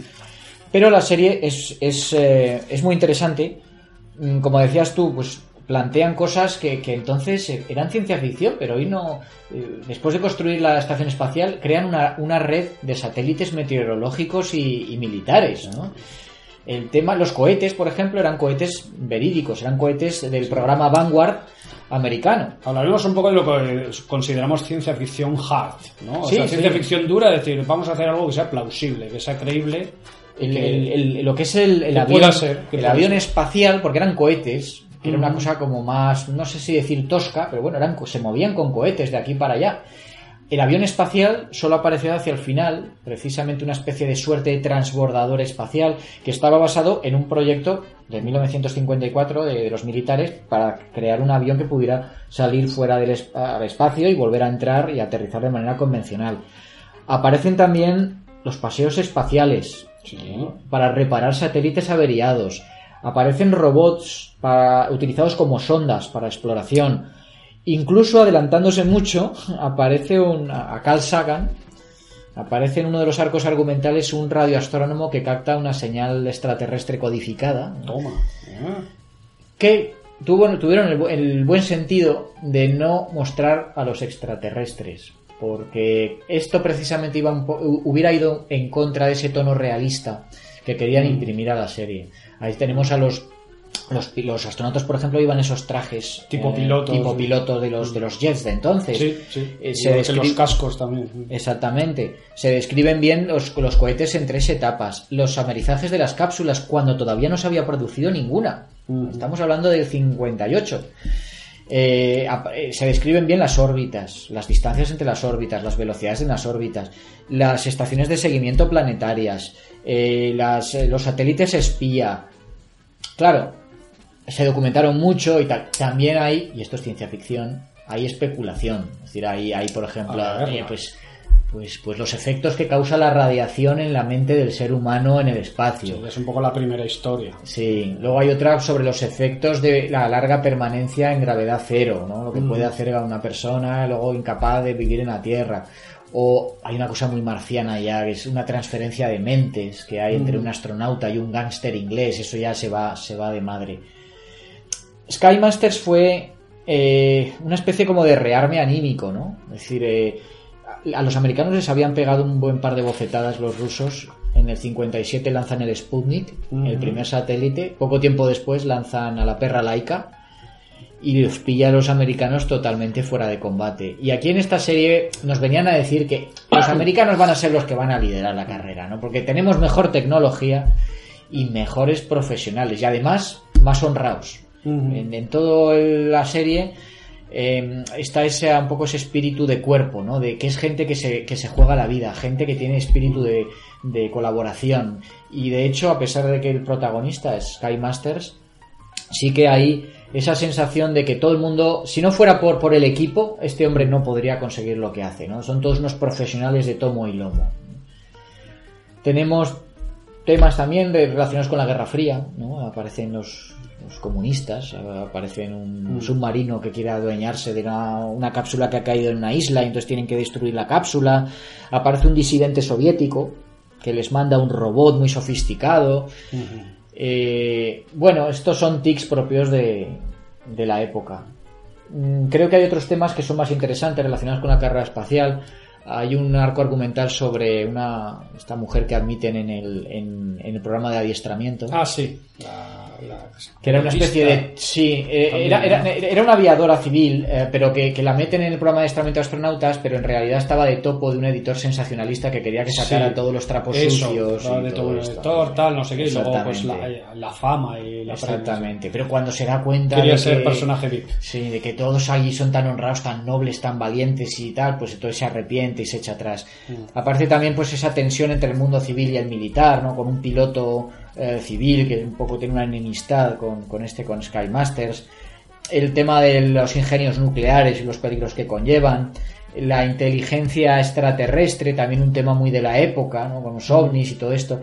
Hay un arco argumental que a mí me parece muy interesante, que es el de la codicia de los hombres de negocios. Mm. Eh, hay un tipo que se- es una especie casi gángster, se podría decir, pero es un millonario, un empresario. Consigue hacerse con las fotografías meteorológicas tomadas por los satélites y entonces las utiliza como información privilegiada para estafar a las compañías de seguros, porque él sabe dónde, cuáles van a ser las condiciones climáticas en un sitio y en otro, entonces hacía inversiones o tal. Eh, eso me pareció bastante interesante.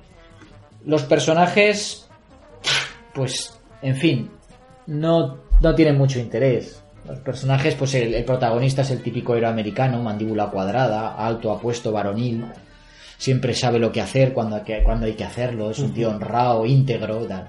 Luego tiene al, al ayudante fiel, ¿no? que es el sargento Riot, que es un tipo gruñón pero bondadoso que le apoya siempre en lo que sea, el típico subalterno. El genio sabelo todo, ¿no? es, el- el- es una especie de Werner von Braun, que es el, el doctor Roger, que, que, bueno, es el que lo sabe todo, el padre del programa espacial. Y luego tenemos las mujeres, que son auténticos estereotipos. Son dos. Una la rubia virginal y la otra la morena mujer fatal. ¿no? La primera es la novia eterna del héroe. Una relación que evidentemente, dada la- el tono de la serie y el formato que tenía, nunca se pudo desarrollar bien. Es evidente. Se limita un poco a ser el interludio entre aventuras y uy, se- siempre está preocupándose por su amado y admirando lo, lo responsable que es y tal, pero no tiene mucho interés. Y luego la otra es la mujer fatal, ¿no? una aviadora civil muy valiente, un poco al estilo de, de Amy Johnson o, o Amelia Earhart, que es esta la que admiten en ese programa de adiestramiento de astronautas, que es una buscalíos, es una tía con un temperamento así muy, muy fuerte, muy tal. Pero es que eh, eh, cuando parece que tienes al personaje, ¡plaf! te sacan el, el tema machista, ¿no? Entonces, dices, Sí, bueno. hay un cargo argumental en el que la tía se, se juega toda su carrera en el programa espacial por hacer de casamentera de una amiga, ¿no? Hay otro, otro arco argumental en que la, se deja seducir por una especie de gigoló delincuente y tal, de la manera más estúpida. La acaban secuestrando y encima, mientras estáis secuestrada en un barco, dice... Puede que una chica esté física y emocionalmente preparada para los vuelos espaciales, pero los expertos pasaron algo por alto y es que sigue siendo una mujer, y una punzada del corazón puede cortocircuitar su cerebro de astronauta en un periquete. Jope. Sí, amigos, eh, o sea, eh, luego lo veremos con su Richard, ¿no? Pero pensar en qué época estamos, que estamos en una época pues muy rancia, muy patriarcal. Es que a veces luego pensamos, vemos cine español de la época, jo, es que tal, pero bueno, es que, que da igual, que es que eran todas partes así. A lo mejor en algún país la cosa estaba un poquito mejor, pero es que la visión del papel de la mujer en la sociedad, el, el- el cómo tenía que ser, dónde tenía que estar, era una, era una visión muy rancia. Sí. Era, era la educación que se daba a la gente. Fíjate que, que, claro, esto era lo que la gente aprendía en todas partes, ¿no? Entonces, pues como que no. Bueno, eh, estos Sky Masters con esta serie habrá follón. O sea, Jack Kirby es un tío que hemos, hemos visto que traga, traga, traga, y llega un momento que dice, hasta aquí. Vale, y la lía. Y entonces, aquí la va a liar. ¿Y por qué? Por las perras, claro, por dinero. ¿Por qué ocurre? Antes hemos mencionado a, este personaje, a Jack Schiff, ¿no? Es el que consigue el trato. Pues bueno, obviamente este es un intermediario y un intermediario siempre se quiere llevar su parte. Entonces se, llegó a un acuerdo, se dice por el cual eh, Jack Schiff eh, se iba a llevar, creo que era, lo tengo por aquí, el 4%. ¿No? Dice, Dave Wood, Kirby se repartían los, sus profits, ¿no? Y de lo que se ganaba, Jack se iba a llevar el 4%. ¿Qué ocurre? Que Kirby entendía que esto tenía que ser solo un pago único. La primera vez. Bueno, la primera vez tal no sé qué, toma para ti. Pero Jack Schiff dijo, no, no. De toda la pasta que va llegando, 4% mío. Se lió. Kirby esta vez dijo, no, no pasó, ¿no? Este tío no hace nada, solo por haber pasado el contacto, nos está quitando dinero, estamos perdiendo dinero. Total, que monta el follón y acabará en patada de DC a Kirby, expulsión Pre- Previo por paso la por tribunales. Sí, con tribunales, además que eh, Kirby creo que perderá el juicio. Sí, sí. Eh, no tendrá que pagar mucho, pero le tocará pagar. Y expulsión de DC con cruz detrás de la espalda, que no podrá volver hasta que cambien un poco. Volverá. Ya sabemos que el futuro volverá. Pero no volverá hasta que cambien las tornas. ¿Qué ocurre? Pues nada, otra vez a la calle y otra vez. Toc, toc. Hola, Timely. ¿Hay alguien ahí? Sí. Stan Lee. Hombre, pasa, pasa. Mira, hay poco curro, pero algo hay. Algo te puedo dar.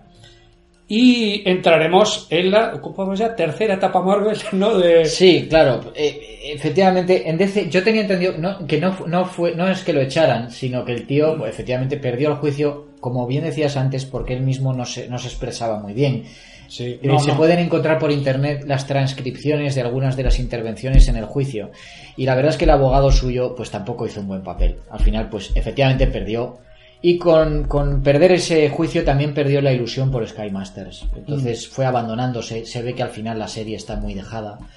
Y, y bueno, pues la dejó. La dejó entre el 60 y. Primero dejó las, las planchas dominicales y después las eh, eh, tiras diarias. Por cierto, para quien esté interesado en esta obra, me dijo, oye, pues esta obra, yo creo que desde luego es, es recomendable. Es decir, que el dibujo es muy bonito, el tono está bien. Eh, aquí hizo, creo que fue en Sí, hay- 2008. una reedición, un tomo grande así bonito. Yo tengo la edición en dos volúmenes que hizo Glenat. Ah, ¿Vale? La hizo Sí, aquí. Glenat. La coordinó Ferran Delgado y contiene todas las tiras en dos volúmenes, con extras, con artículos, muestras del trabajo de Kirby, bocetos, etcétera. Muy, muy recomendable. Es una edición muy bonita que está descatalogada, pero quizás se puede encontrar a través de, pues no sé, Iberlibro alguna. sí, alguna alguno, todo colección, yo creo. Había en su momento hubo un tercer volumen que iban a, a recopilar las, las, planchas dominicales a color, pero parece ser que hubo problemas en, entre Ferran Delgado y, y Glenat.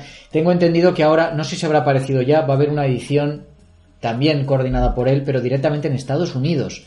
Eh, no, no estoy muy seguro de esto, pero desde luego creo que va a estar disponible otra vez. Es una obra que merece la pena, siempre ha estado a la sombra de los logros de Kirby en, en Marvel. Eh, además ha sido, ha sido difícil acceder a ella, pero yo creo que, que, para quien le guste Kirby, la ciencia ficción así un poco viejuna, es, es muy recomendable. Y efectivamente se largó de DC. Eh, se largó por despecho, no quiso volver hasta que se jubiló Jack Schiff. Jack Schiff se jubiló en el 67, sí. en el 70 volvería. Eh, sí, un poco ya, lo recordemos antes que con este Mort Weisenberg tampoco se llevaba nada bien. Y un poco cuando empezaron a cambiar cabezas, cuando estuvo ya Carmine Infantino, mm. Que ya tenía buena relación con él, sería el que le llamaría cuando dejase Marvel, pero aquí nos estamos adelantando. Sí. Y antes de empezar con esta etapa de Marvel, si te parece bien, vamos a hacer una micropausa de las nuestras estas cuánticas que duran menos en el podcast que en la realidad. Para la retardis. Y volvemos enseguida. Hasta ahora.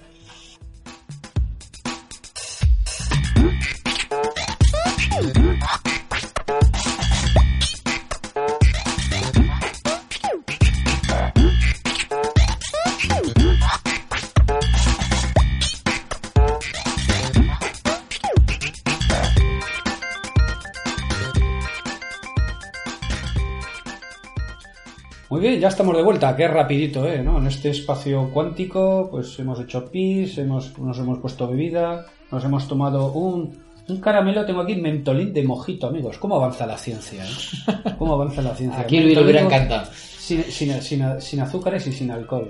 Todo bien. Mentolín de mojito. En fin, pues Mentolín de Mojito patrocina.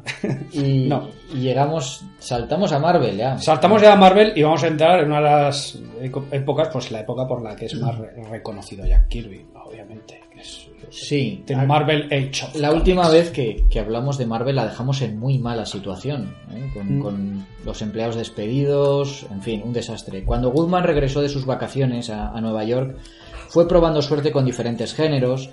Eh, el problema es que ahora ya no podía llevar a cabo su, su, su movimiento maestro, que era el de, el de la saturación del mercado. Porque, claro, le habían puesto ese límite de 8 títulos mensuales. Intentó sacar partido de eso y convirtió los 8 títulos mensuales en 16 títulos bimensuales. Claro. Para intentar abarcar así más géneros y esperar que sonara la flauta con alguno de ellos. Había títulos para chicas, para niños, westerns, eh, títulos de, de, guerra, antologías del fantástico, cómics románticos, pero la verdad es que la mayoría de ellos no eran más que cómics bastante, bastante vacíos, repetitivos. Daban dinero para mantener abierta la empresa, pero apenas hay quien dice que, que el único motivo por el que mantuvo esa, esa división abierta, porque Goodman eh, editaba muchas otras cosas, no solamente cómics, era por no despedir a Stan Lee pero estaba claro que en ese momento lo que daba dinero a Goodman eran pues las revistas para hombres con chicas guapas y chistes malos. Eh, eso estaba claro. Stan Lee entonces tenía 30 y 35 años, me parece que tenía una, una cosa así. Se veía mmm, atrapado en una industria. Él quería ver, su sueño era convertirse en escritor, pero de repente pues, se había quedado atrapado en esa empresa a una edad ya con, con familia, tal, mm. no le gustaban los cómics que se hacían, eh, pero no se podía hacer otra cosa, eh, estaba muy desilusionado. Y encima las cosas no iban más que a empeorar, porque en junio de 1958 muere en un accidente de, de tráfico el principal dibujante de la casa en ese momento, que era Joe Manley, mm. que era un tío muy rápido, que podía hacer cinco páginas, eh, dibujar y entintar cinco páginas al día, manteniendo un nivel de calidad aceptable, en fin, un, un pilar ¿no? de, la, de, sí. de, una compañía tan pequeña como era esta. Bueno, pues muere y se queda allí ese vacío. Además, llega este Goodman y le dice, mira, el material de inventario que teníamos ya se ha acabado. Es hora de que empieces otra vez a, en a encontrar dibujantes para que te traigan historias. Y aquí entra Jack Kirby, que llega en ese momento como caído del cielo. ¿Quién saca faena? Pues el, el abuelo Kirby. Dice, pues... Exactamente. Claro, estaban sacando, creo que tengo aquí unos 10 títulos al mes y pues sin apenas sin equipo. O sea, Stanley no tenía equipo y entonces, pues bueno, entra Kirby, entra Ditko uh -huh. también. Y, Y Lee entonces escribía la mayoría de los guiones. Les, les iba pasando, Sí. según tengo aquí, les pasa las mayorías de guiones de temática muy variada, diferente, de cosas de misterio, cosas de terror suavecito, de temática variada. Como curiosidad, pues había una historia sobre una cosa de Think, ¿no? Eh, varias historias sobre criaturas llamadas Hulk, ¿no? Eh, diferentes criaturas, pero que en todas ellas había una pauta que era que los monstruos no eran tan monstruos como, como parecía y los buenos no eran tan buenos. Entonces ya vemos ahí ese toque de Stanley, ¿no? De lo que has comentado antes, ¿no? De caracterización. De los personajes, de sacarles un poco más de partido, de no hacer personajes planos, ¿no? Sino que tengan un poco más de jugo y de sustancia. Y también aparece el tema de que todo poder también lleva alguna desventaja. Los, sí, los, los cómics de monstruos, bueno, eh, esto era algo, los Retronautas tiene un programa sobre, sobre cine de monstruos, ¿no? Sí, sí, sí. un género que se hizo muy popular ah, ya a mediados de los 50. En los años 50, con que a finales de los 50 en Estados Unidos ya estaba en franca decadencia, aunque en Japón se siguió manteniendo durante bastante tiempo. claro. Y bueno, sí, eran, eran cómics que hacían pues eh, Stan Lee y Jack Kirby. Stan Lee hacía el argumento, se lo pasaba a su hermano, que era Larry Leiber, porque Stan Lee se llamaba en realidad Stanley Sí. y los dibujaba o Jack Kirby, Steve Ditko también hizo. Eh, pero eran, esto lo hacían como salchichas, era prácticamente variaciones sobre el mismo tema, con un, criaturas que Kirby intentaba dibujar de manera diferente y lo conseguía, y con nombres, estos monstruos tenían unos nombres muy divertidos, ¿no? Había Mumex, Sprag, Crank, Brutu, Monstrom, Titano, Fin Fan Fum y Groth. El famoso. Groth de los Guardianes de la Galaxia empezó aquí como un monstruo invasor del Es espacio verdad, es exterior. verdad, sí señor. Eh, eh, exacto, este tema de sacar cómics como salchichas, que es lo que va a ser el método Marvel, eh, que antes he dicho yo, bueno, eh, historias o guiones de Stan Lee, lo he dicho muy rápido, porque claro, luego Kirby o Ditko dirán que, bueno, guiones, guiones, lo que eran Sí, guiones eh, Stan Lee, dice, Eso no, no, me, gustaría tocarlo un poquito más eso adelante, será luego sí. la, la gran polémica, ¿no? Que, que Exactamente. existido siempre. Se puede decir, Jack Kirby dijo que llegó a Marvel, cuando llegó a Marvel estaban sacando las sillas y las mesas. Sí, ¿no? ese es el dato que yo tengo aquí también. Dice, Yo- estaban sin muebles prácticamente ya en la vida. O sea, estaban, estaban ya abandonando el, el tema. No sé si, bueno, la versión Guzmán de- se planteaba cerrarlo. Sí, sí, llegó un momento en que sí, a pesar de que no quería despedir a su pariente, pero mm, llegó un momento que sí. Lo que pasa es que en el momento en que llegó en 58, llegó Jack Kirby, las ventas empezaron a mejorar. Él se encargó de un western, Rawhide Kid, Sí, Y en el momento en que lo cogió él, parece que la cosa eh, se animó. Y Martin Goodman decidió esperar un poco más a ver, a ver qué pasaba. Lo que pasa es que estas historias de monstruos, que siempre tenían esa primera página, ¿no? Igual, con un tipo tropezando y señalando a la criatura, diciendo, nos avisaron, pero no les hicimos caso, han venido. siempre eran igual, ¿no? Las ventas, la verdad es que a pesar de todo, no eran satisfactorias, era un trabajo muy mediocre, etcétera. Además, al pobre Kirby lo exprimían hasta niveles ya brutales. Es decir, se ocupaba de los monstruos, se ocupaba de dos westerns, el de Rawhide Kid y el de Two Gun Kid. Hacía cómics de guerra, sustituciones en otros títulos a los que no llegaban por fechas de entrega otros dibujantes. En fin, el hombre estaba totalmente sobrepasado. Y entonces deciden intentar algo, eh, algo no nuevo, pero en fin, al hilo de lo que estaba pasando en DC Comics. En DC Comics, en el año 56, un editor tan legendario como Stan Lee, que era Julius Schwartz, decide intentarlo otra vez con los superhéroes. Y en el número 4 de la colección Showcase, de la que hemos hablado, porque allí se presentaron los retadores de lo desconocido, presenta, a finales de ese año 56, una nueva versión de Flash. Eh, nuevo uniforme, nuevo origen, nueva identidad, mucho más relacionado con la ciencia ficción. Era el mismo, era una versión del personaje de los años 40. La verdad es que lo dibujaba Carmine Infantino y resultan unas historias mucho más frescas, más dinámicas que, que esos cómics de Superman y Batman, ¿no? ya acartonados, demasiado rígidos, demasiado condicionados por editores como Mort Weisinger. Lo intentan otra vez con Linterna Verde, vuelve otra vez a funcionar bien. Con el Hombre Halcón, funciona bien. Y eh, parece que el género de los superhéroes estaba, estaba despertando otra vez, ¿no? Y entonces Kirby y Lee deciden, bueno, probar, a ver, ¿no? Eh, Con uno propio.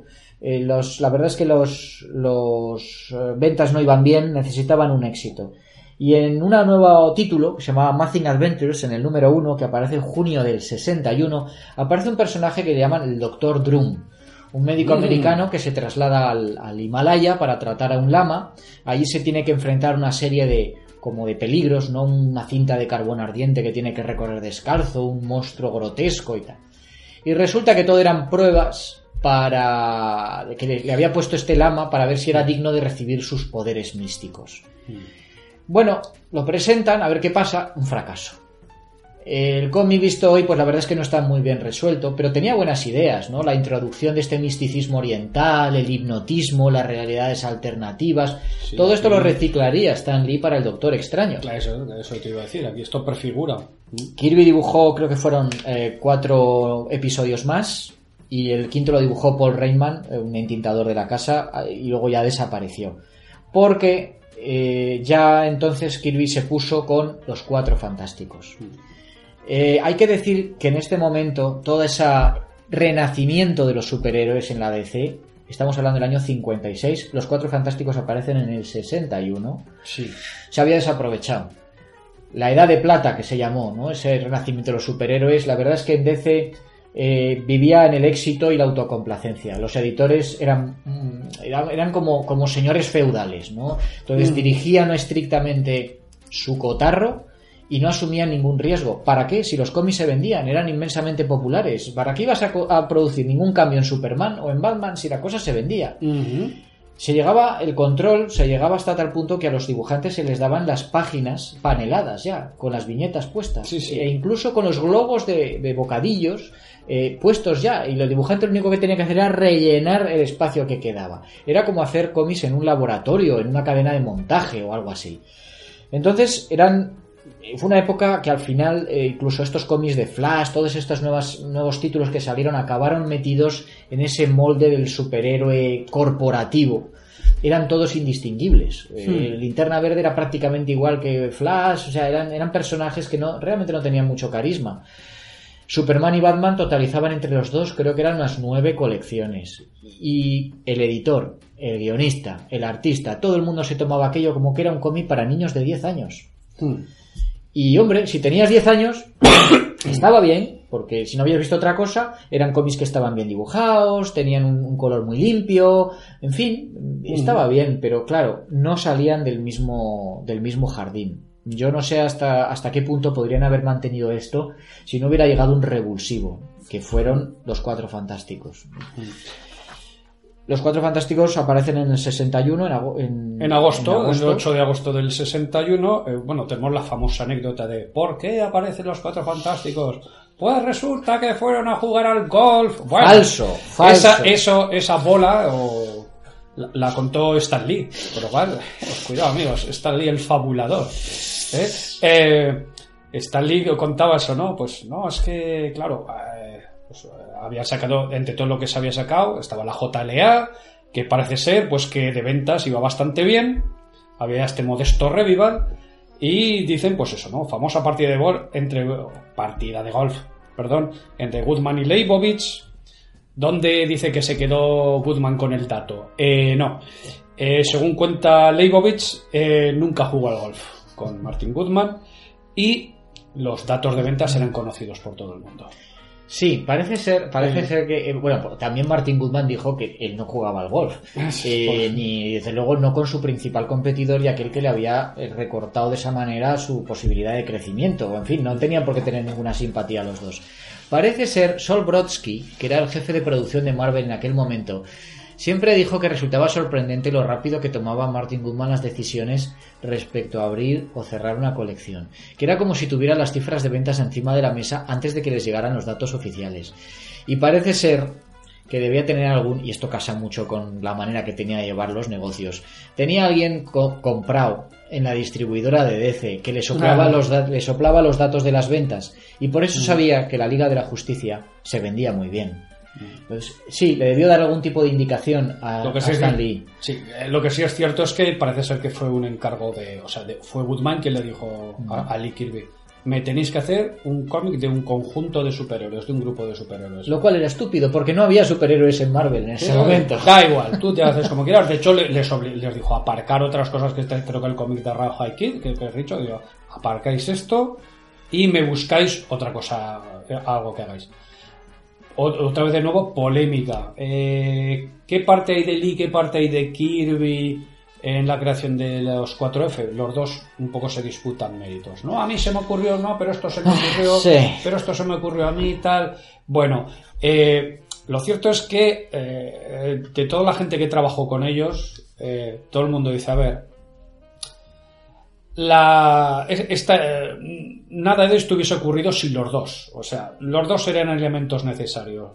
Un poco sí, y luego se ve en este documental, sí que el mismo eh, Lee te dice, a ver, la, imaginación era Kirby. Kirby era el tío al que se le ocurrían con los conceptos, las ideas salían de Kirby. Y lo que hacía, parece ser, Lee era pulir el tema y poner orden, poner sentido y, y llevar la cosa a un buen fin, ¿no? Luego ya veremos en productos posteriores de cuando Kirby esté solo, cómo quizás echaremos a faltar eso, alguien que ponga orden, ¿no?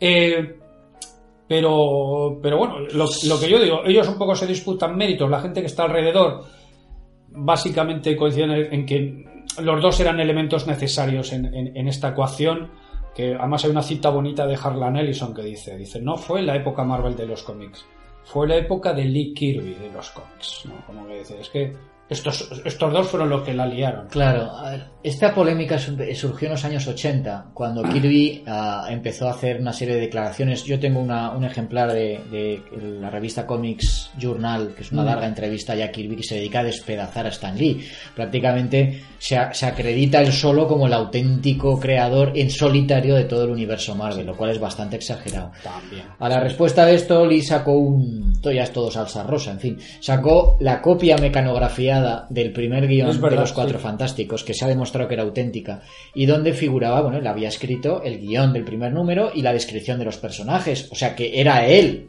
Bien, ¿qué- ¿cuál era el problema aquí? El problema era lo que se ha venido a llamar el método Marvel. Claro. En las empresas como DC, como la que hemos comentado, el trabajo estaba rígidamente compartimentado. Estaba bastante claro qué hacía cada cual. Muchas veces el editor era el origen de la idea para determinadas historias, el guionista hacía la historia y le pasaba un guion técnico al dibujante. Es decir, página 1, viñeta 1, plano general, dos figuras, al fondo se ve no sé tal. Página 1, viñeta 2, eh, primer plano. Eso es un guion técnico. Pero claro, Marvel entonces solo tenía un guionista, y era Stan Lee. Se tenía que ocupar, al menos en aquella época, de 16 títulos bimensualmente. Era imposible que él lo pudiera hacer. ¿Qué es lo que hacía? Entregar esquemas de guion. Entonces, a Kirby, con el que empezó a trabajar po- así, de esta manera. Entonces le decía, mira, en este episodio pues eh, tiene que suceder más o menos esto, el villano puede ser lo otro, y tiene que terminar así. Y Kirby lo que hacía era interpretar eso, distribuirlo en viñetas, etcétera. Esto se llamó el método Marvel y le dio una enorme a los dibujantes en general le dio una enorme libertad y mayor responsabilidad sobre el trabajo final. Podían adaptar la historia a sus puntos fuertes, eh, eh, controlar el ritmo, dar más énfasis a unas escenas o a otras. Evidentemente el guionista todavía tenía poder, es decir, si, si quería hacer un guion más técnico, poner de- de- determinado eh, foco en algunas cosas, lo podía hacer, pero el dibujante era ahora mucho más importante. Esto fue muy novedoso y no todo el mundo se pudo adaptar. Yo recuerdo concretamente en, en Daredevil, Mm. eh, que lo creó eh, Stan Lee junto con era Bill Everett, me parece. Bill Everett, creo que sí, sí. Bueno, pues ya en el número 2 entró, porque Bill Everett era un tío muy lento, no, no pudo terminarlo, entró eh, Joe Orlando, que era un tío muy profesional, que había trabajado en la EC, en fin. Bueno, fue incapaz de adaptarse. Es decir, eso de que le pasaran una sinopsis de dos folios y él tuviera que hacer todo el desarrollo en viñetas, no pudo. Y claro, a- se ve, los cómics son muy malos. A continuación de Joe Orlando, Stan Lee hace el gran fichaje, Wally Wood. Hollywood, y ahí- Lo pone en portada, el gran Wally Wood y tal. O sea, realmente era un tío muy conocido, en fin, era un bonus para la colección. Y claro, hacía lo mismo, le daba a Wally Wood el guion y Wally Wood lo tenía que desarrollar. Pero Wally Wood era un, como ya aquí, era un tío que tenía muy mal genio y, y tenía Mm. mucha personalidad. No sé si decir que era un broncas, puede que sí. Y el caso es que llegó un punto en que dijo, oye, mira, me estoy currando yo todo el desarrollo de la historia, introduzco escenas nuevas, hay personajes nuevos, yo necesito estar acreditado como guionista y que me pagues en consonancia. Claro. Y Stan Lee le dijo que no, se cabreó, se largó y nunca volvió a trabajar. Es luego lo, lo que reclamará Kirby en un Exactamente. futuro, es eso, es decir, de, a ver, yo quiero mi crédito como, como co-creador, podemos, bueno, no como co-creador, pero decir, como co-guionista también. Porque, Exactamente. Claro, este hombre me pasa esbozos de guion y yo, claro, estoy creando guion también, ¿no? Y se- Claro, ese- la disputa. Claro, eh, entonces, bueno, eh, eh, esto luego los, los- los propios dibujantes que fueron trabajando para Marvel lo asumieron como algo natural, pero al principio no lo era. A Wally Bull le sustituyó John Romita, que lo, lo contrató este Stan Lee porque hacía cómics románticos, estaba ya Sí. harto de aquello y tal. Y entonces le dijo, mira, nosotros aquí trabajamos Así. le dio el re- y no sabía qué hacer con ello. Tuvo que pedir ayuda, decir, oye, que no sé esto qué hacer con este guion. Stan Lee llamó a Jack Kirby, que era hombre para todo, y se sentó con John Romita, le hizo, bueno, no se sentó, le hizo un croquis, ¿no? De cómo Mm. se tenía que desarrollar eso, y, ya Romita, que era un profesional de tomo y lomo, en el segundo número ya, cogió, el tranquillo. cogió el tranquillo y ya continuó. Sí, Pero ah. era, una manera diferente de hacer Claro, cómics. a- aparte, pues eso, tenemos que pensar en qué época estamos en que el negocio está en horas bajas. Entonces dice, pues bueno, pues hay que trabajar así, se trabaja así. Y nadie protestaba. Esto era Navas porque era lo que había. y Decir, si, pues bueno, si no eras Bollywood. no es Bollywood, pero bueno, ya vemos que, que, que- que Bollywood, Steve Ditko, gente con carácter, ¿no? Exactamente. Eh, Al final, los cuatro fantásticos en sí, a primera vista, no son particularmente originales. Es decir, eh, si empiezas a mirar los superhéroes Marvel, puedes encontrar antecedentes prácticamente de todos ellos. En los pulps, en películas, en series de televisión, etcétera, etcétera. La chica invisible, bueno, pues había una tira de prensa que se llamaba Invisible Scarlet O'Neill, ¿no? que era algo parecido. Los poderes de Reed Richards son los de Plastic Man, el personaje de DC de los años 40. La antorcha humana era Cal Burgos, eh, la- el personaje de Cal Burgos de los años de los años 40 también. Lo que verdaderamente era nuevo, tampoco el componente, digamos, el, el equipo que era el tío listo, la chica, el forzudo y el gracioso. Tampoco es que fuera muy nuevo. sí, sí. Pero fue Stan Lee el que supo asentar estos personajes en un mundo real. Era Nueva York, no era Gotham, no era, no, no, era Estados Unidos, Nueva York, la Quinta Avenida, era esto. Le supo dar a los personajes defectos, personalidades, inseguridades, eh, dilemas románticos. Los diálogos eran también completamente diferentes de los de la DC, muy rápidos, muy coloquiales, cogiendo cosas de la calle, Ah, referencias a la cultura popular, este tipo de cosas. Y eso fue la contribución de Stan Lee. Había una Claro. declaración de Jill Kane, también uno de los grandes de- cómic, que dijo, no fue hasta que Marvel comenzó a publicar superhéroes que las ventas empezaron a mejorar. Stan Lee intervenía mucho en la caracterización, era fresco y reverente, y eso era propio no de Jack, sino de Stan. Claro. ¿Qué, hacías, ¿Qué hacía Jack Kirby? Joder, dibujar dibu- las ideas, las ideas muchas de ellas eran de, de Jack Sí, Kirby. eso es lo que hemos dicho antes, ¿no? Era el creador de conceptos, ¿no? Dice, "Oh, pues se me ha ocurrido, a lo mejor sí, un personaje puede ser tal, otro puede ser cual, sí, pero ¿cómo va a ser ese personaje, ¿no? ¿Qué, qué- qué personalidad va a tener? ¿Qué, ¿O qué relación van a tener entre ellos? Pues quizás esta era la parte más de Stan Lee, ¿no? Y esto se vio El mejor ejemplo que siempre se cita es el de Estela Plateada, ¿no? Que es cuando, cuando aparece de repente, mm, le llegan a. Porque claro, no lo hemos dicho, pero el método Marvel, el guionista daba un esquema del guion al dibujante, este hacía las viñetas, lo dibujaba y luego se lo devolvía al guionista para que lo dialogara y pusiera los textos. Así que cuando le llegaron de vuelta las páginas a Stanley, de repente ve en la última viñeta un personaje que él no había mencionado para nada ¿Este quién es? pero que era un diseño chulísimo, ¿no? De Estela Plateada Silver Surfer y decidió, oye, pues seguir utilizándolo, ¿no? Y fue él el que le dio esa personalidad a, a Silver Surfer, de, tío atormentado, de- Y esto será también tema de roce gordo entre Lee Kirby, porque tendrán dos puntos de vista diferentes sobre el personaje. Iremos un poquito luego, que será una de las causas de disputa cuando se vaya de Marvel. Pero bueno, estamos eso, al inicio de los Cuatro Fantásticos. La forma, eh, lo que hemos dicho, ah, en este tema superheroico vamos a pasar más por encima, ¿por qué? Porque tenéis un mogollón de podcasts que ya los han tratado a todos los grandes personajes en profundidad y muy bien. Eh, por ejemplo, de Cuatro Fantásticos, que quizás mis queridos Cuatro Fantásticos, que les hacéis menos caso porque no les han hecho pelis buenas. Pero bueno, ahora que a lo mejor los pilla Marvel, porque parece que a lo mejor ya los van a soltar, a lo mejor por fin tienen la película que se merecen. Eh, pero a ver, que son unos personajes capitales. Bueno, aquí en nuestro podcast hermano, charrando de TVOs, dedicamos un programa entero a los Cuatro Fantásticos de Lee Kirby. Entonces, si queréis más así desglose de todo el asunto, lo tenéis allí. Pero bueno, la fórmula funciona. Eh, siguiente parada, eh, dice- dicen, bueno, una cosa curiosa también sobre, antes, eh, caracterización de 4F. Siempre se dijo, se dice que la cosa, Ben Grimm es Jack Kirby. Es el mismo, de hecho, tenéis a la cosa con su purito muchas veces. Entonces siempre se dice, y ya lo adelanto, eh, la cosa es Jack Kirby, lo que era Jack Kirby, y Nick Fury es lo que le gustaría haber sido Jack Kirby. ¿no? Eh, siguiente parada, Hulk. La- también ambos atribuyen la idea, el concepto. Bueno, lo que tú dices también, tampoco tenemos algo muy original. Frankenstein, Jekyll y Hyde. ¿no? Eh, cruce el punto medio este que hemos visto, el paso entre cómic de monstruos, cómic de superhéroes.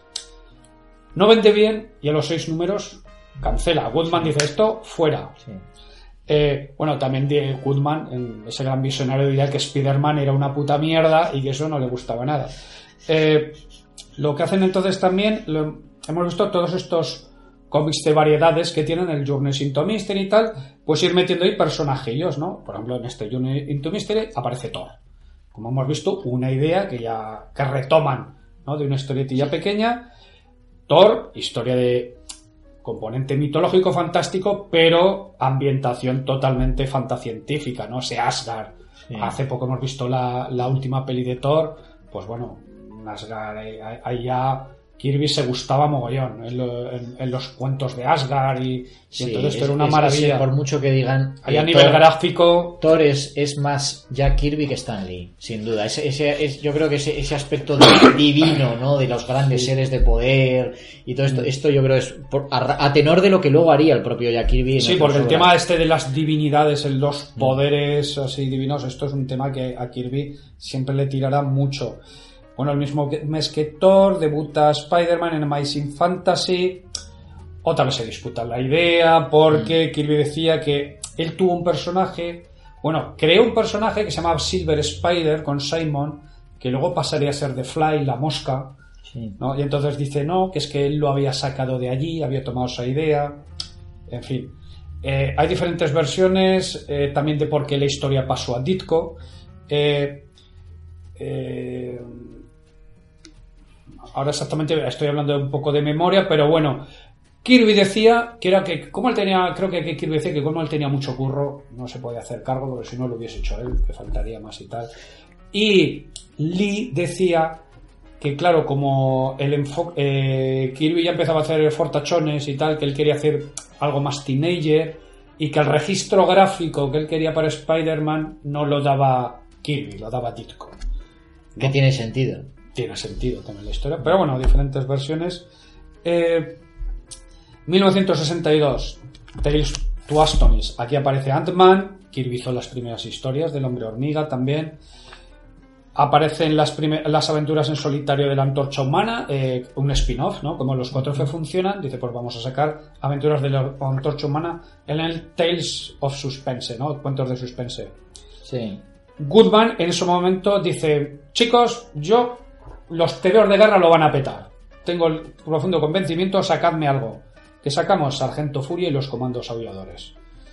Lo que hemos dicho antes, ¿no? Si la cosa era Jack Kirby, pues eh, Nick Fury era lo que le hubiese gustado ser. También Nick Fury y su purito. Sí. Pepe en purito.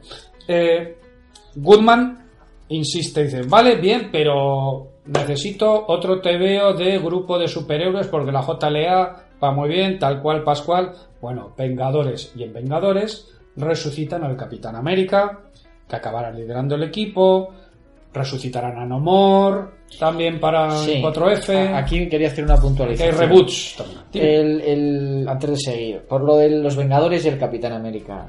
Ya Kirby, ya lo hemos apuntado, empezó a tener cierto, cierto resquemor hacia Stan Lee.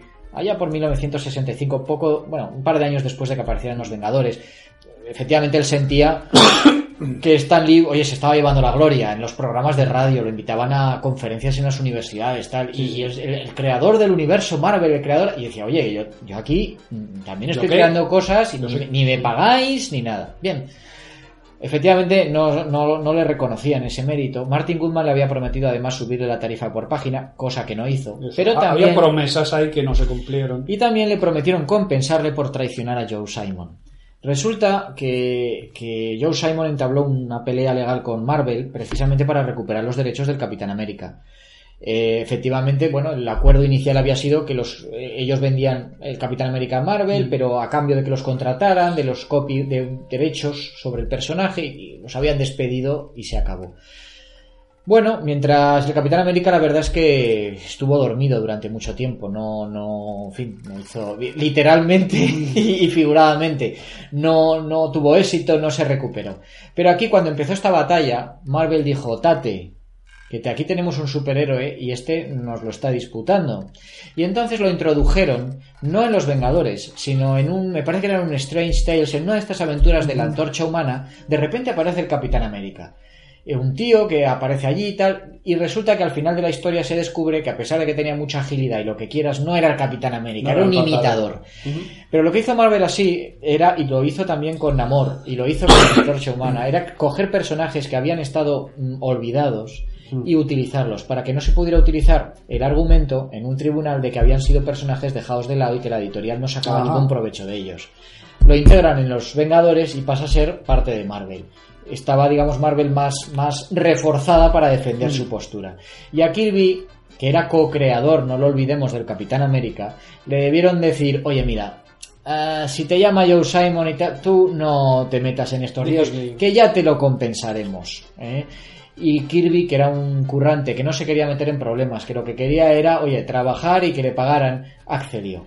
Pero aquellas promesas nunca se cumplieron. Claro. Y eso fue otro motivo de, de inquina. A ver, luego veremos que, claro, que, que, que- que es que luego a Kirby le pasaría. Sería más o menos lo, lo mismo que le pasaría a Kirby con Lee. Es decir, cuando él tuvo. eh, fue pidiendo méritos, condiciones y tal. eh, hasta años después, claro, de alguien de quien intentaría tirar es de Stan Lee. Stan Lee, tú estabas allí y tal. Y, y Stan Lee, ¿qué haría? Cuidar de su culo. Entonces, que decir, aquí el, el karma, el crimen no paga, pues no sé, miradlo como queráis, ¿no? Pero, pero bueno, que es que bueno, así, así es la cosa, ¿no? Aquí un poco cada uno luego decía, bueno, no, hostia, mi curro, tal, mi hipoteca, mi familia, mi sueldo. Pues cada uno mirando por lo suyo. En fin. eh, Vengadores. la máquina sigue funcionando. Bueno, hemos dicho Vengadores. eh, 1963, Goodman, quiero dos series más. Venga, los X-Men, los mutantes. Pues tenemos concepto fantascientífico donde queráis, ¿no? La el- mutación. El superhombre, ¿no? El El, superhombre. el superhombre genético, que esto era algo que había aparecido en la ciencia ficción a comienzos del siglo Pero XX. una vez más la novedad, como castigo, como, aparte como perseguidos en este caso ya incluso, ¿no? Como si fuesen una raza diferente. Eh, grandes poderes, grandes problemas. 64, lo hemos mencionado antes, Daredevil, eh, tan defensor, fruto de las mentes de Lee y Bill Everett. En fin, un nivel de producción asombroso, os tengo que decir cifras. Capitán América, no lo olvidemos. Ah, bueno, que luego tomará serie propia. Ah, sí. Pero bueno, entre 1962 y 1964, Kirby produjo 3.130 páginas y 285 portadas. Sale un comic book a la semana con esto. O sea, fijaos el nivel de producción. Eh, curraba tanto Kirby y en series tan diferentes que, claro, se le olvidaba la trama de un número a otro. Había errores de récord, había errores de diseño de personajes, de uniformes. Pero comprenderlo, claro, es esto. Y, luego por eso también hay que. Estos fallos de Kirby que decimos a veces luego a nivel gráfico, hay que justificarlos, yo creo, en este punto, de que. De, de la urgencia, son las prisas. Las prisas son malas consejeras, siempre nos lo han dicho. Pues bueno, trabajar tanto tan rápido, pues hace que se te vaya un ojo para aquí. Bueno, luego ya, eso ya será cuando tenga una edad. También veremos que Kirby acusará la edad y el desgaste físico. Pero bueno, eh, pues olvidos, tal. Pues bueno, es que es este nivel de producción, siete días a la semana currando en lo que él llamaba la mazmorra de Dungeon, ¿no? Que era, pues debajo de, de su casa, pues había un sótano sin ventanas ni nada, en que él tenía su mesita, que hemos hablado antes, su silla y, su radio puesta, eh, y oyendo, creo que sale en el documental que era gracioso, dice, estaba el tío oyendo una emisora en español de México y sin darse cuenta, porque era esto lo saben los que dibujan o hacen otros tipos de curro en ordenador, en tener el ruido de fondo para que te haga compañía, ¿no? Para que se pasar mejor. Testimonios de su mujer, Ross, que la mujer, pues una santa, eh, es que detrás de todo gran artista, o sea, tiene que haber una mujer con una gran paciencia, que fue un gran apoyo en su vida, también como consejera. Eh, comentaba que ella muchas veces se levantaba a las 7 de la mañana y él estaba dibujando desde el día anterior la sexta página. O sea, ya se había, no se había acostado. Claro, esto eh, acusa un desgaste físico, empieza a tener problemas con un ojo. Y además, precisamente, dice, justo cuando empieza a tener problemas con un ojo, sin haberlo hablado con Stanley, Stanley le dice, oye, ¿y qué te parece si creamos un personaje que sea un superespía y tal? Y dice, vale, vamos a usar a Furia. Y dice Stanley, sí, pero que tenga un parche en el ojo, que molará más. Y el otro Stanley, que dice, joder, parece que Me ha clavado. Me ha clavado, ¿no? Eh, eh, elemento fundamental también en esta época es Joe Sinot, el entintador en aquella época de Kirby. Posiblemente el mejor que haya tenido, el mejor, o uno de los mejores, ¿no? Eh, ha, ha tenido varios buenos, pero Sinot yo creo que es que fue uno de los tándems ideales, ¿no? En lo que es el, el tema este de entintado, pues que Sí, yo, yo, yo, lo, yo después del Williamson y Wallywood, yo, yo le pongo a, a Joe Sino. Sí. Joe Sinot es un poco, bueno, el que, el que un poco consigue el que tenga el, o sea, el que saca el estilo Kirby, podemos decir, ¿no? El que, el que lo que hace no, no introduce su gráfica, sino lo que hace es respetar los lápices de Kirby, dedicarles el tiempo necesario y plasmar, pues bueno, eh, es decir, sacar el mejor partido de los lápices. Es un poco lo que os quería decir. Estoy aquí intentando sacar eh, por aquí, por ejemplo, un, ejemplo que tengo en, en el libro que tengo de Banner de Kirby, de, en una splash page que sale Doctor Doom, pues de cómo eh, Sinot le había metido dos horas de trabajo de entintado solo a la pistola. Para sacar todas las sombricas, todas las rayicas, tiqui, tiqui, tiqui. O sea que realmente era como que se lo curraba con cariño, ¿no? Todo, todo este. Pues eso, mérito mucho del entintador. Luego veremos que es que depende de quién entinta Kirby y cambia mucho. eh, el- es más, es más o menos agradecido a la vista, ¿eh? por así decirlo. Eh, la cuestión, como hemos dicho, claro, eh, Marvel lo está petando y Kirby empieza a decir a Marvel, oye, a ver, yo tengo una familia, tengo unos hijos, eh, estas cosas si a mí me pasa algo, yo necesito una seguridad económica, un seguro médico, hemos tenido, hemos tenido una chuchona en el ojo, esto es un aviso, un seguro médico, una pensión, eh, respuesta, no, no, sí, sí, ya lo hablaremos, ya lo hablaremos, sí, sí, antes hemos hablado de los incrementos, ya lo hablaremos, ya lo hablaremos y tal.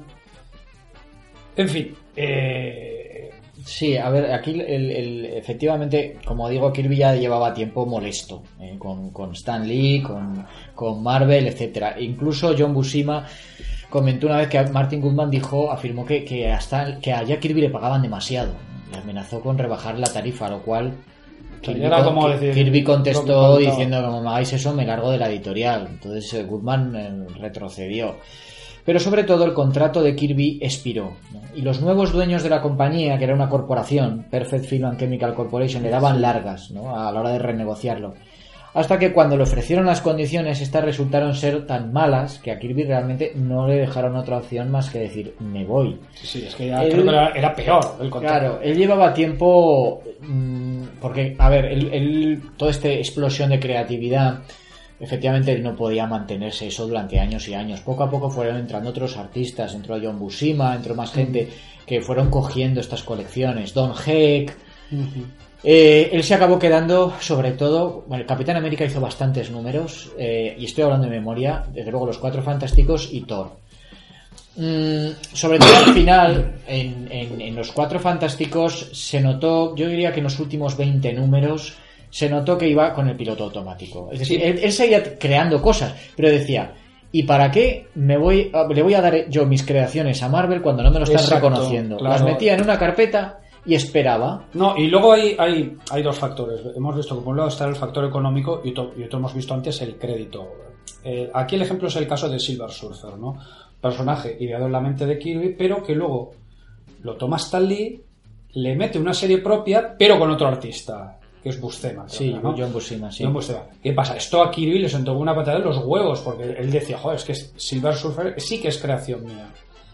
Además, yo tengo otra aproximación al personaje, ¿no? Diferente. De hecho, eh, de la primera volumen que salió de, de Silver Surfer, que acabó cerrando porque no funcionó, el último número se lo encargó Stanley a Kirby y decir, ¡Hala, mira a ver si puedes hacer algo con esto! Y le dio totalmente la vuelta. A ver, eh, todo este rollo del origen de Silver Surfer, de Zenla, de sus traumas y esto, era una cosa que Kirby no contemplaba para nada. Eso es todo de Stan Lee.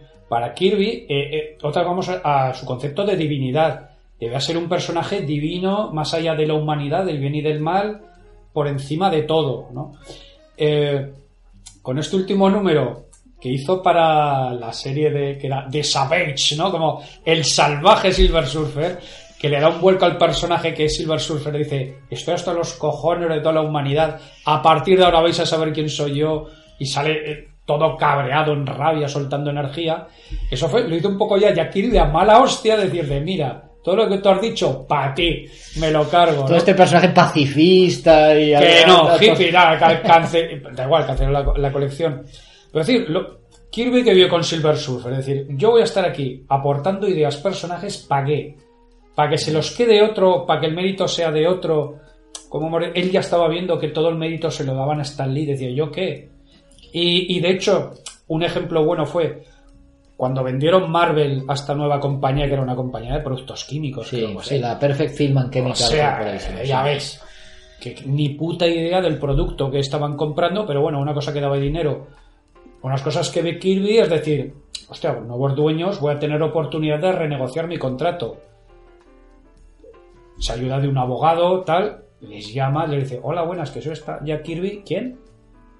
No, el que ha creado esto de, joder, un creador de todo esto, de- esto lo he hecho yo. Y, le dicen, no, no, esto lo ha hecho Stan Lee. ¿Cómo que? No, no. Y claro, cuando el tío intente presionar, la compañía te va a decir, no, no, si solo necesitamos a Stan Lee, a usted no le necesitamos. Usted es un dibujante como tantos otros, pero todo esto se ve en la mente de Stan Lee. Claro, esto para Kirby es una patada en los huevos de proporciones cósmicas. Eh, con lo cual, tenemos pues el otro factor, ¿no? Es decir, o sea, por un lado, no me dan la pasta que pido, las condiciones económicas que pido, por otro, me quitan todo el crédito de mi creación. No tengo ningún crédito. Claro, y, los, y precisamente esos últimos números, porque al final de los 60 eh, Stan Lee esta- era ya un tío muy ocupado y la, y la verdad es que Sí. se ocupaba ya muy pocas cosas. Otro cabreo de Kirby era que, como Stanley estaba muy ocupado, ya los guiones dejaban mucho que desear. Es decir, es que además me estoy currando yo los guiones realmente. Claro. Para no salir acreditado. Y no cobrar en Y consonancia. no, y no cobra, claro, es que luego todo eso se traduce en dinero, luego royalties, Prestigio, tal. prestigio. Y, y claro, eh, tenías esa extraña circunstancia, ¿no? En la que en los- esos últimos números de los Cuatro Fantásticos tienen un dibujo acojonante, muy chulo, pero las historias eran todas muy flojas, muy aburridas. ¿Por qué? Por lo que he dicho, iba a piloto automático. Hacía los guiones según lo que había visto la noche anterior. Entonces, hay por ejemplo un par de números, bueno, tres números, del 84 al 87, que son claramente inspirados en la serie de televisión El Prisionero. Hay otros números que los ha sacado de Star Trek. O otro que es La criatura de la Laguna Negra, la película de terror de serie B. Es decir, tenía ideas, pero no las vertía ya en los Cuatro Fantásticos. Se había dibujando muy bien, son unos, unos números que estaban muy chulos. Pero decía, oye, esto ya para la próxima etapa me lo guardo. Y así fue. Mm, Tras 102 números en los Cuatro Fantásticos, hubo uno más, el 108, que apareció después, pero es que lo dejó hecho. Mm, Ya Kirby se va. Se va a DC Comics y eh, volvería a Marvel años después, pero fíjate cómo acabaron. Cuando volvió, lo hizo con la condición de que no lo- que no le obligaran a trabajar con Stan Lee. Acabaron haciendo juntos una novela gráfica de Silver Surfer Sí. en el 78, bastante prescindible en mi opinión. Pero aparte de eso, vamos, ya no quiso volver a saber nada de Stan Lee. Es un poco triste, pero eh, esa imagen alegre y, y de que todos eran un grupo de amigos que transmitía Stan Lee, ¿no? Lo del bullpen y tal, la de Mary Marvel y todos aquí somos colegas y todo el mundo está encantado y tal. Desgraciadamente, amigos, no, era la A Stan realidad. Lee le fue bien también porque supo jugar sus cartas. Estos, a ver, hay que poner tam- tampoco, es decir, decir, eh, cada uno su responsabilidad, obviamente te pueden putear, tú también te puedes dejar putear hasta cierto punto, hacerte valer. Y bueno, el problema de Kiro es que siempre tuvo tanto miedo a quedarse sin dinero. A ver, ya tenía mujer, hijos, hipoteca.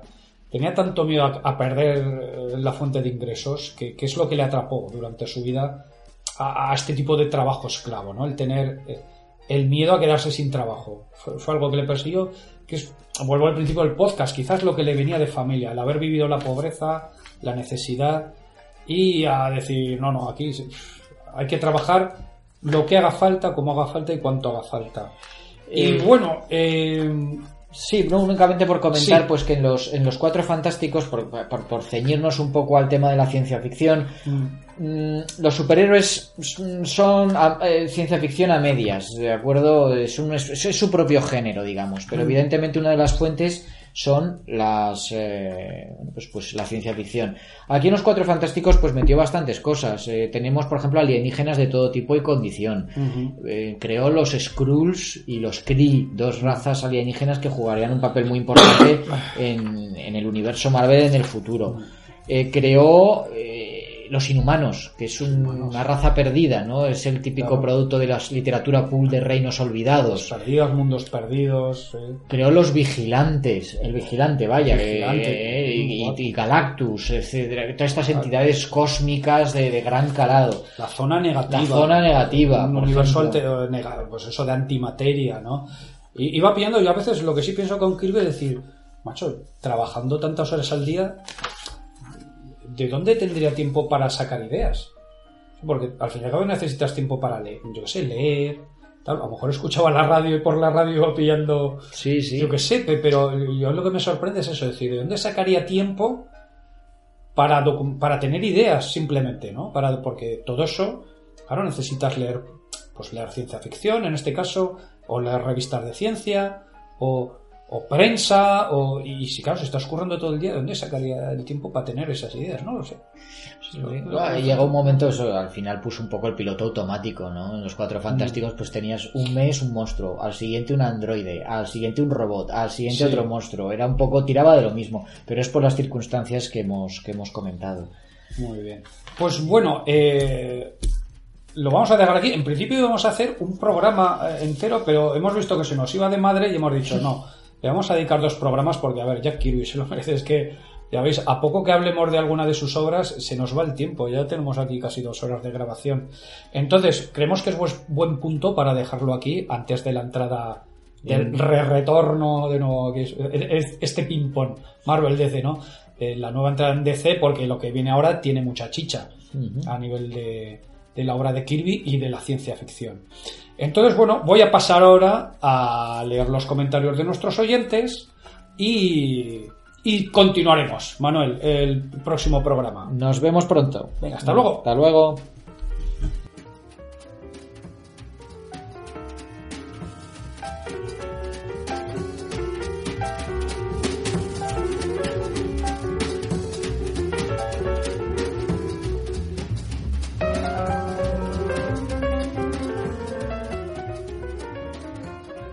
Venga, vamos a ver qué nos contaban nuestros amigos en Facebook. Os recordamos que tenemos cuenta tanto en Facebook como en Twitter. Buscadnos por los retronautas. Bien, cuando hemos anunciado el programa de Jack Kirby, nuestros oyentes nos han respondido así. Fabián González, El Cuarto Mundo, of course, y su versión Marvel con los Eternos estaría también muy bien. Genial programa se avecina, pongamos el butano al, al licuar. Muy bien. Peter P. Pope Sky Masters fue un descubrimiento tremendo con ese Kirby más contenido, pero con toda su capacidad narrativa. Pero me quedo con los primeros números de su Thor, que son canela en rama, también más sobrio, pero con un nivel de dibujo asombroso. Sí, señor, Tales of Asgard. ¿Cómo no recordar a Thor y a ese Asgard tan majestuoso e imponente? le respondía Fabián González. Nunca nadie ha conseguido una estética tan potente. Sobre todo Tales of Asgard, responde a su vez Peter. Claro que sí. Dave Barrenechea, David Barrenechea, te este americanizado. Larga vida al rey, los eternos y el cuarto mundo fue lo único que leí de él. Saludos amigos retronautas, saludos a ti David. Ven al faro entre la carrera espacial y la amenaza nuclear, la salida el sci-fi, la ciencia ficción y Kirby, creo que nunca tanta ciencia ficción como en Tales of Astonis y sus langostas gigantes, jaja, y nos pone una página, echarle un ojo, en nuestro Facebook, os recuerdo. Gustavo Ángel Lorca Carrero dice, yo lo flipaba mucho de pequeño con las marcianadas de Orión, muy loco en las historias, pero tenía algo que me hacía volver. Alberto Tais Parrilla, pura energía sin control, conceptos novedosos sin parar, efervescencia con su cuarto mundo, Omak, Kamandi, Pena no haber visto lo que pudiera haber hecho dirigido por un buen guionista, exactamente. Sí, señor, ahí les dado. Eh, Jesús Melniboné sigue siendo el rey.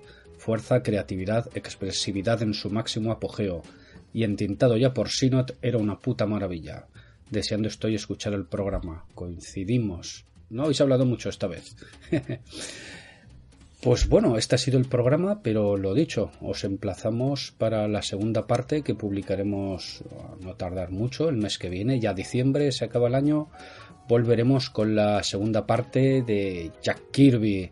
Eh, lo dicho, os esperamos en Los Retronautas, el podcast de los clásicos de la ciencia ficción. Saludos desde los días del futuro pasado.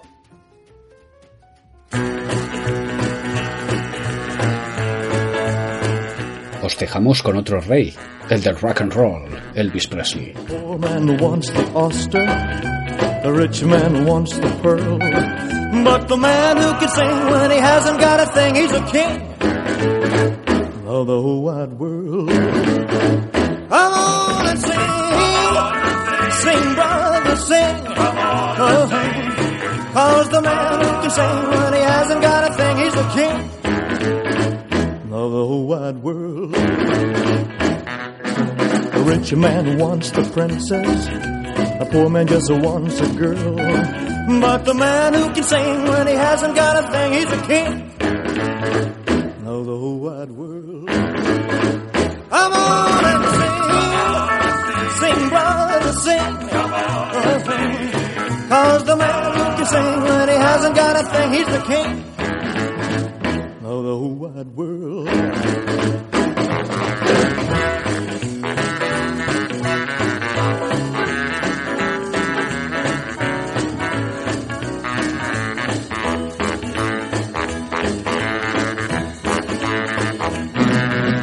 Poor man wants to be a rich man. The rich man wants to be a king. But the man who can sing when he hasn't got a thing, he's a king of the wide world. Sing, brother, sing. Uh-huh. Cause the man who can sing when he hasn't got a thing, he's a king of the whole wide world. Come on sing, sing, brother, sing. Uh-huh. Cause the man who can sing when he hasn't got a thing, he's a king of the whole wide world. Of the whole wide world. Música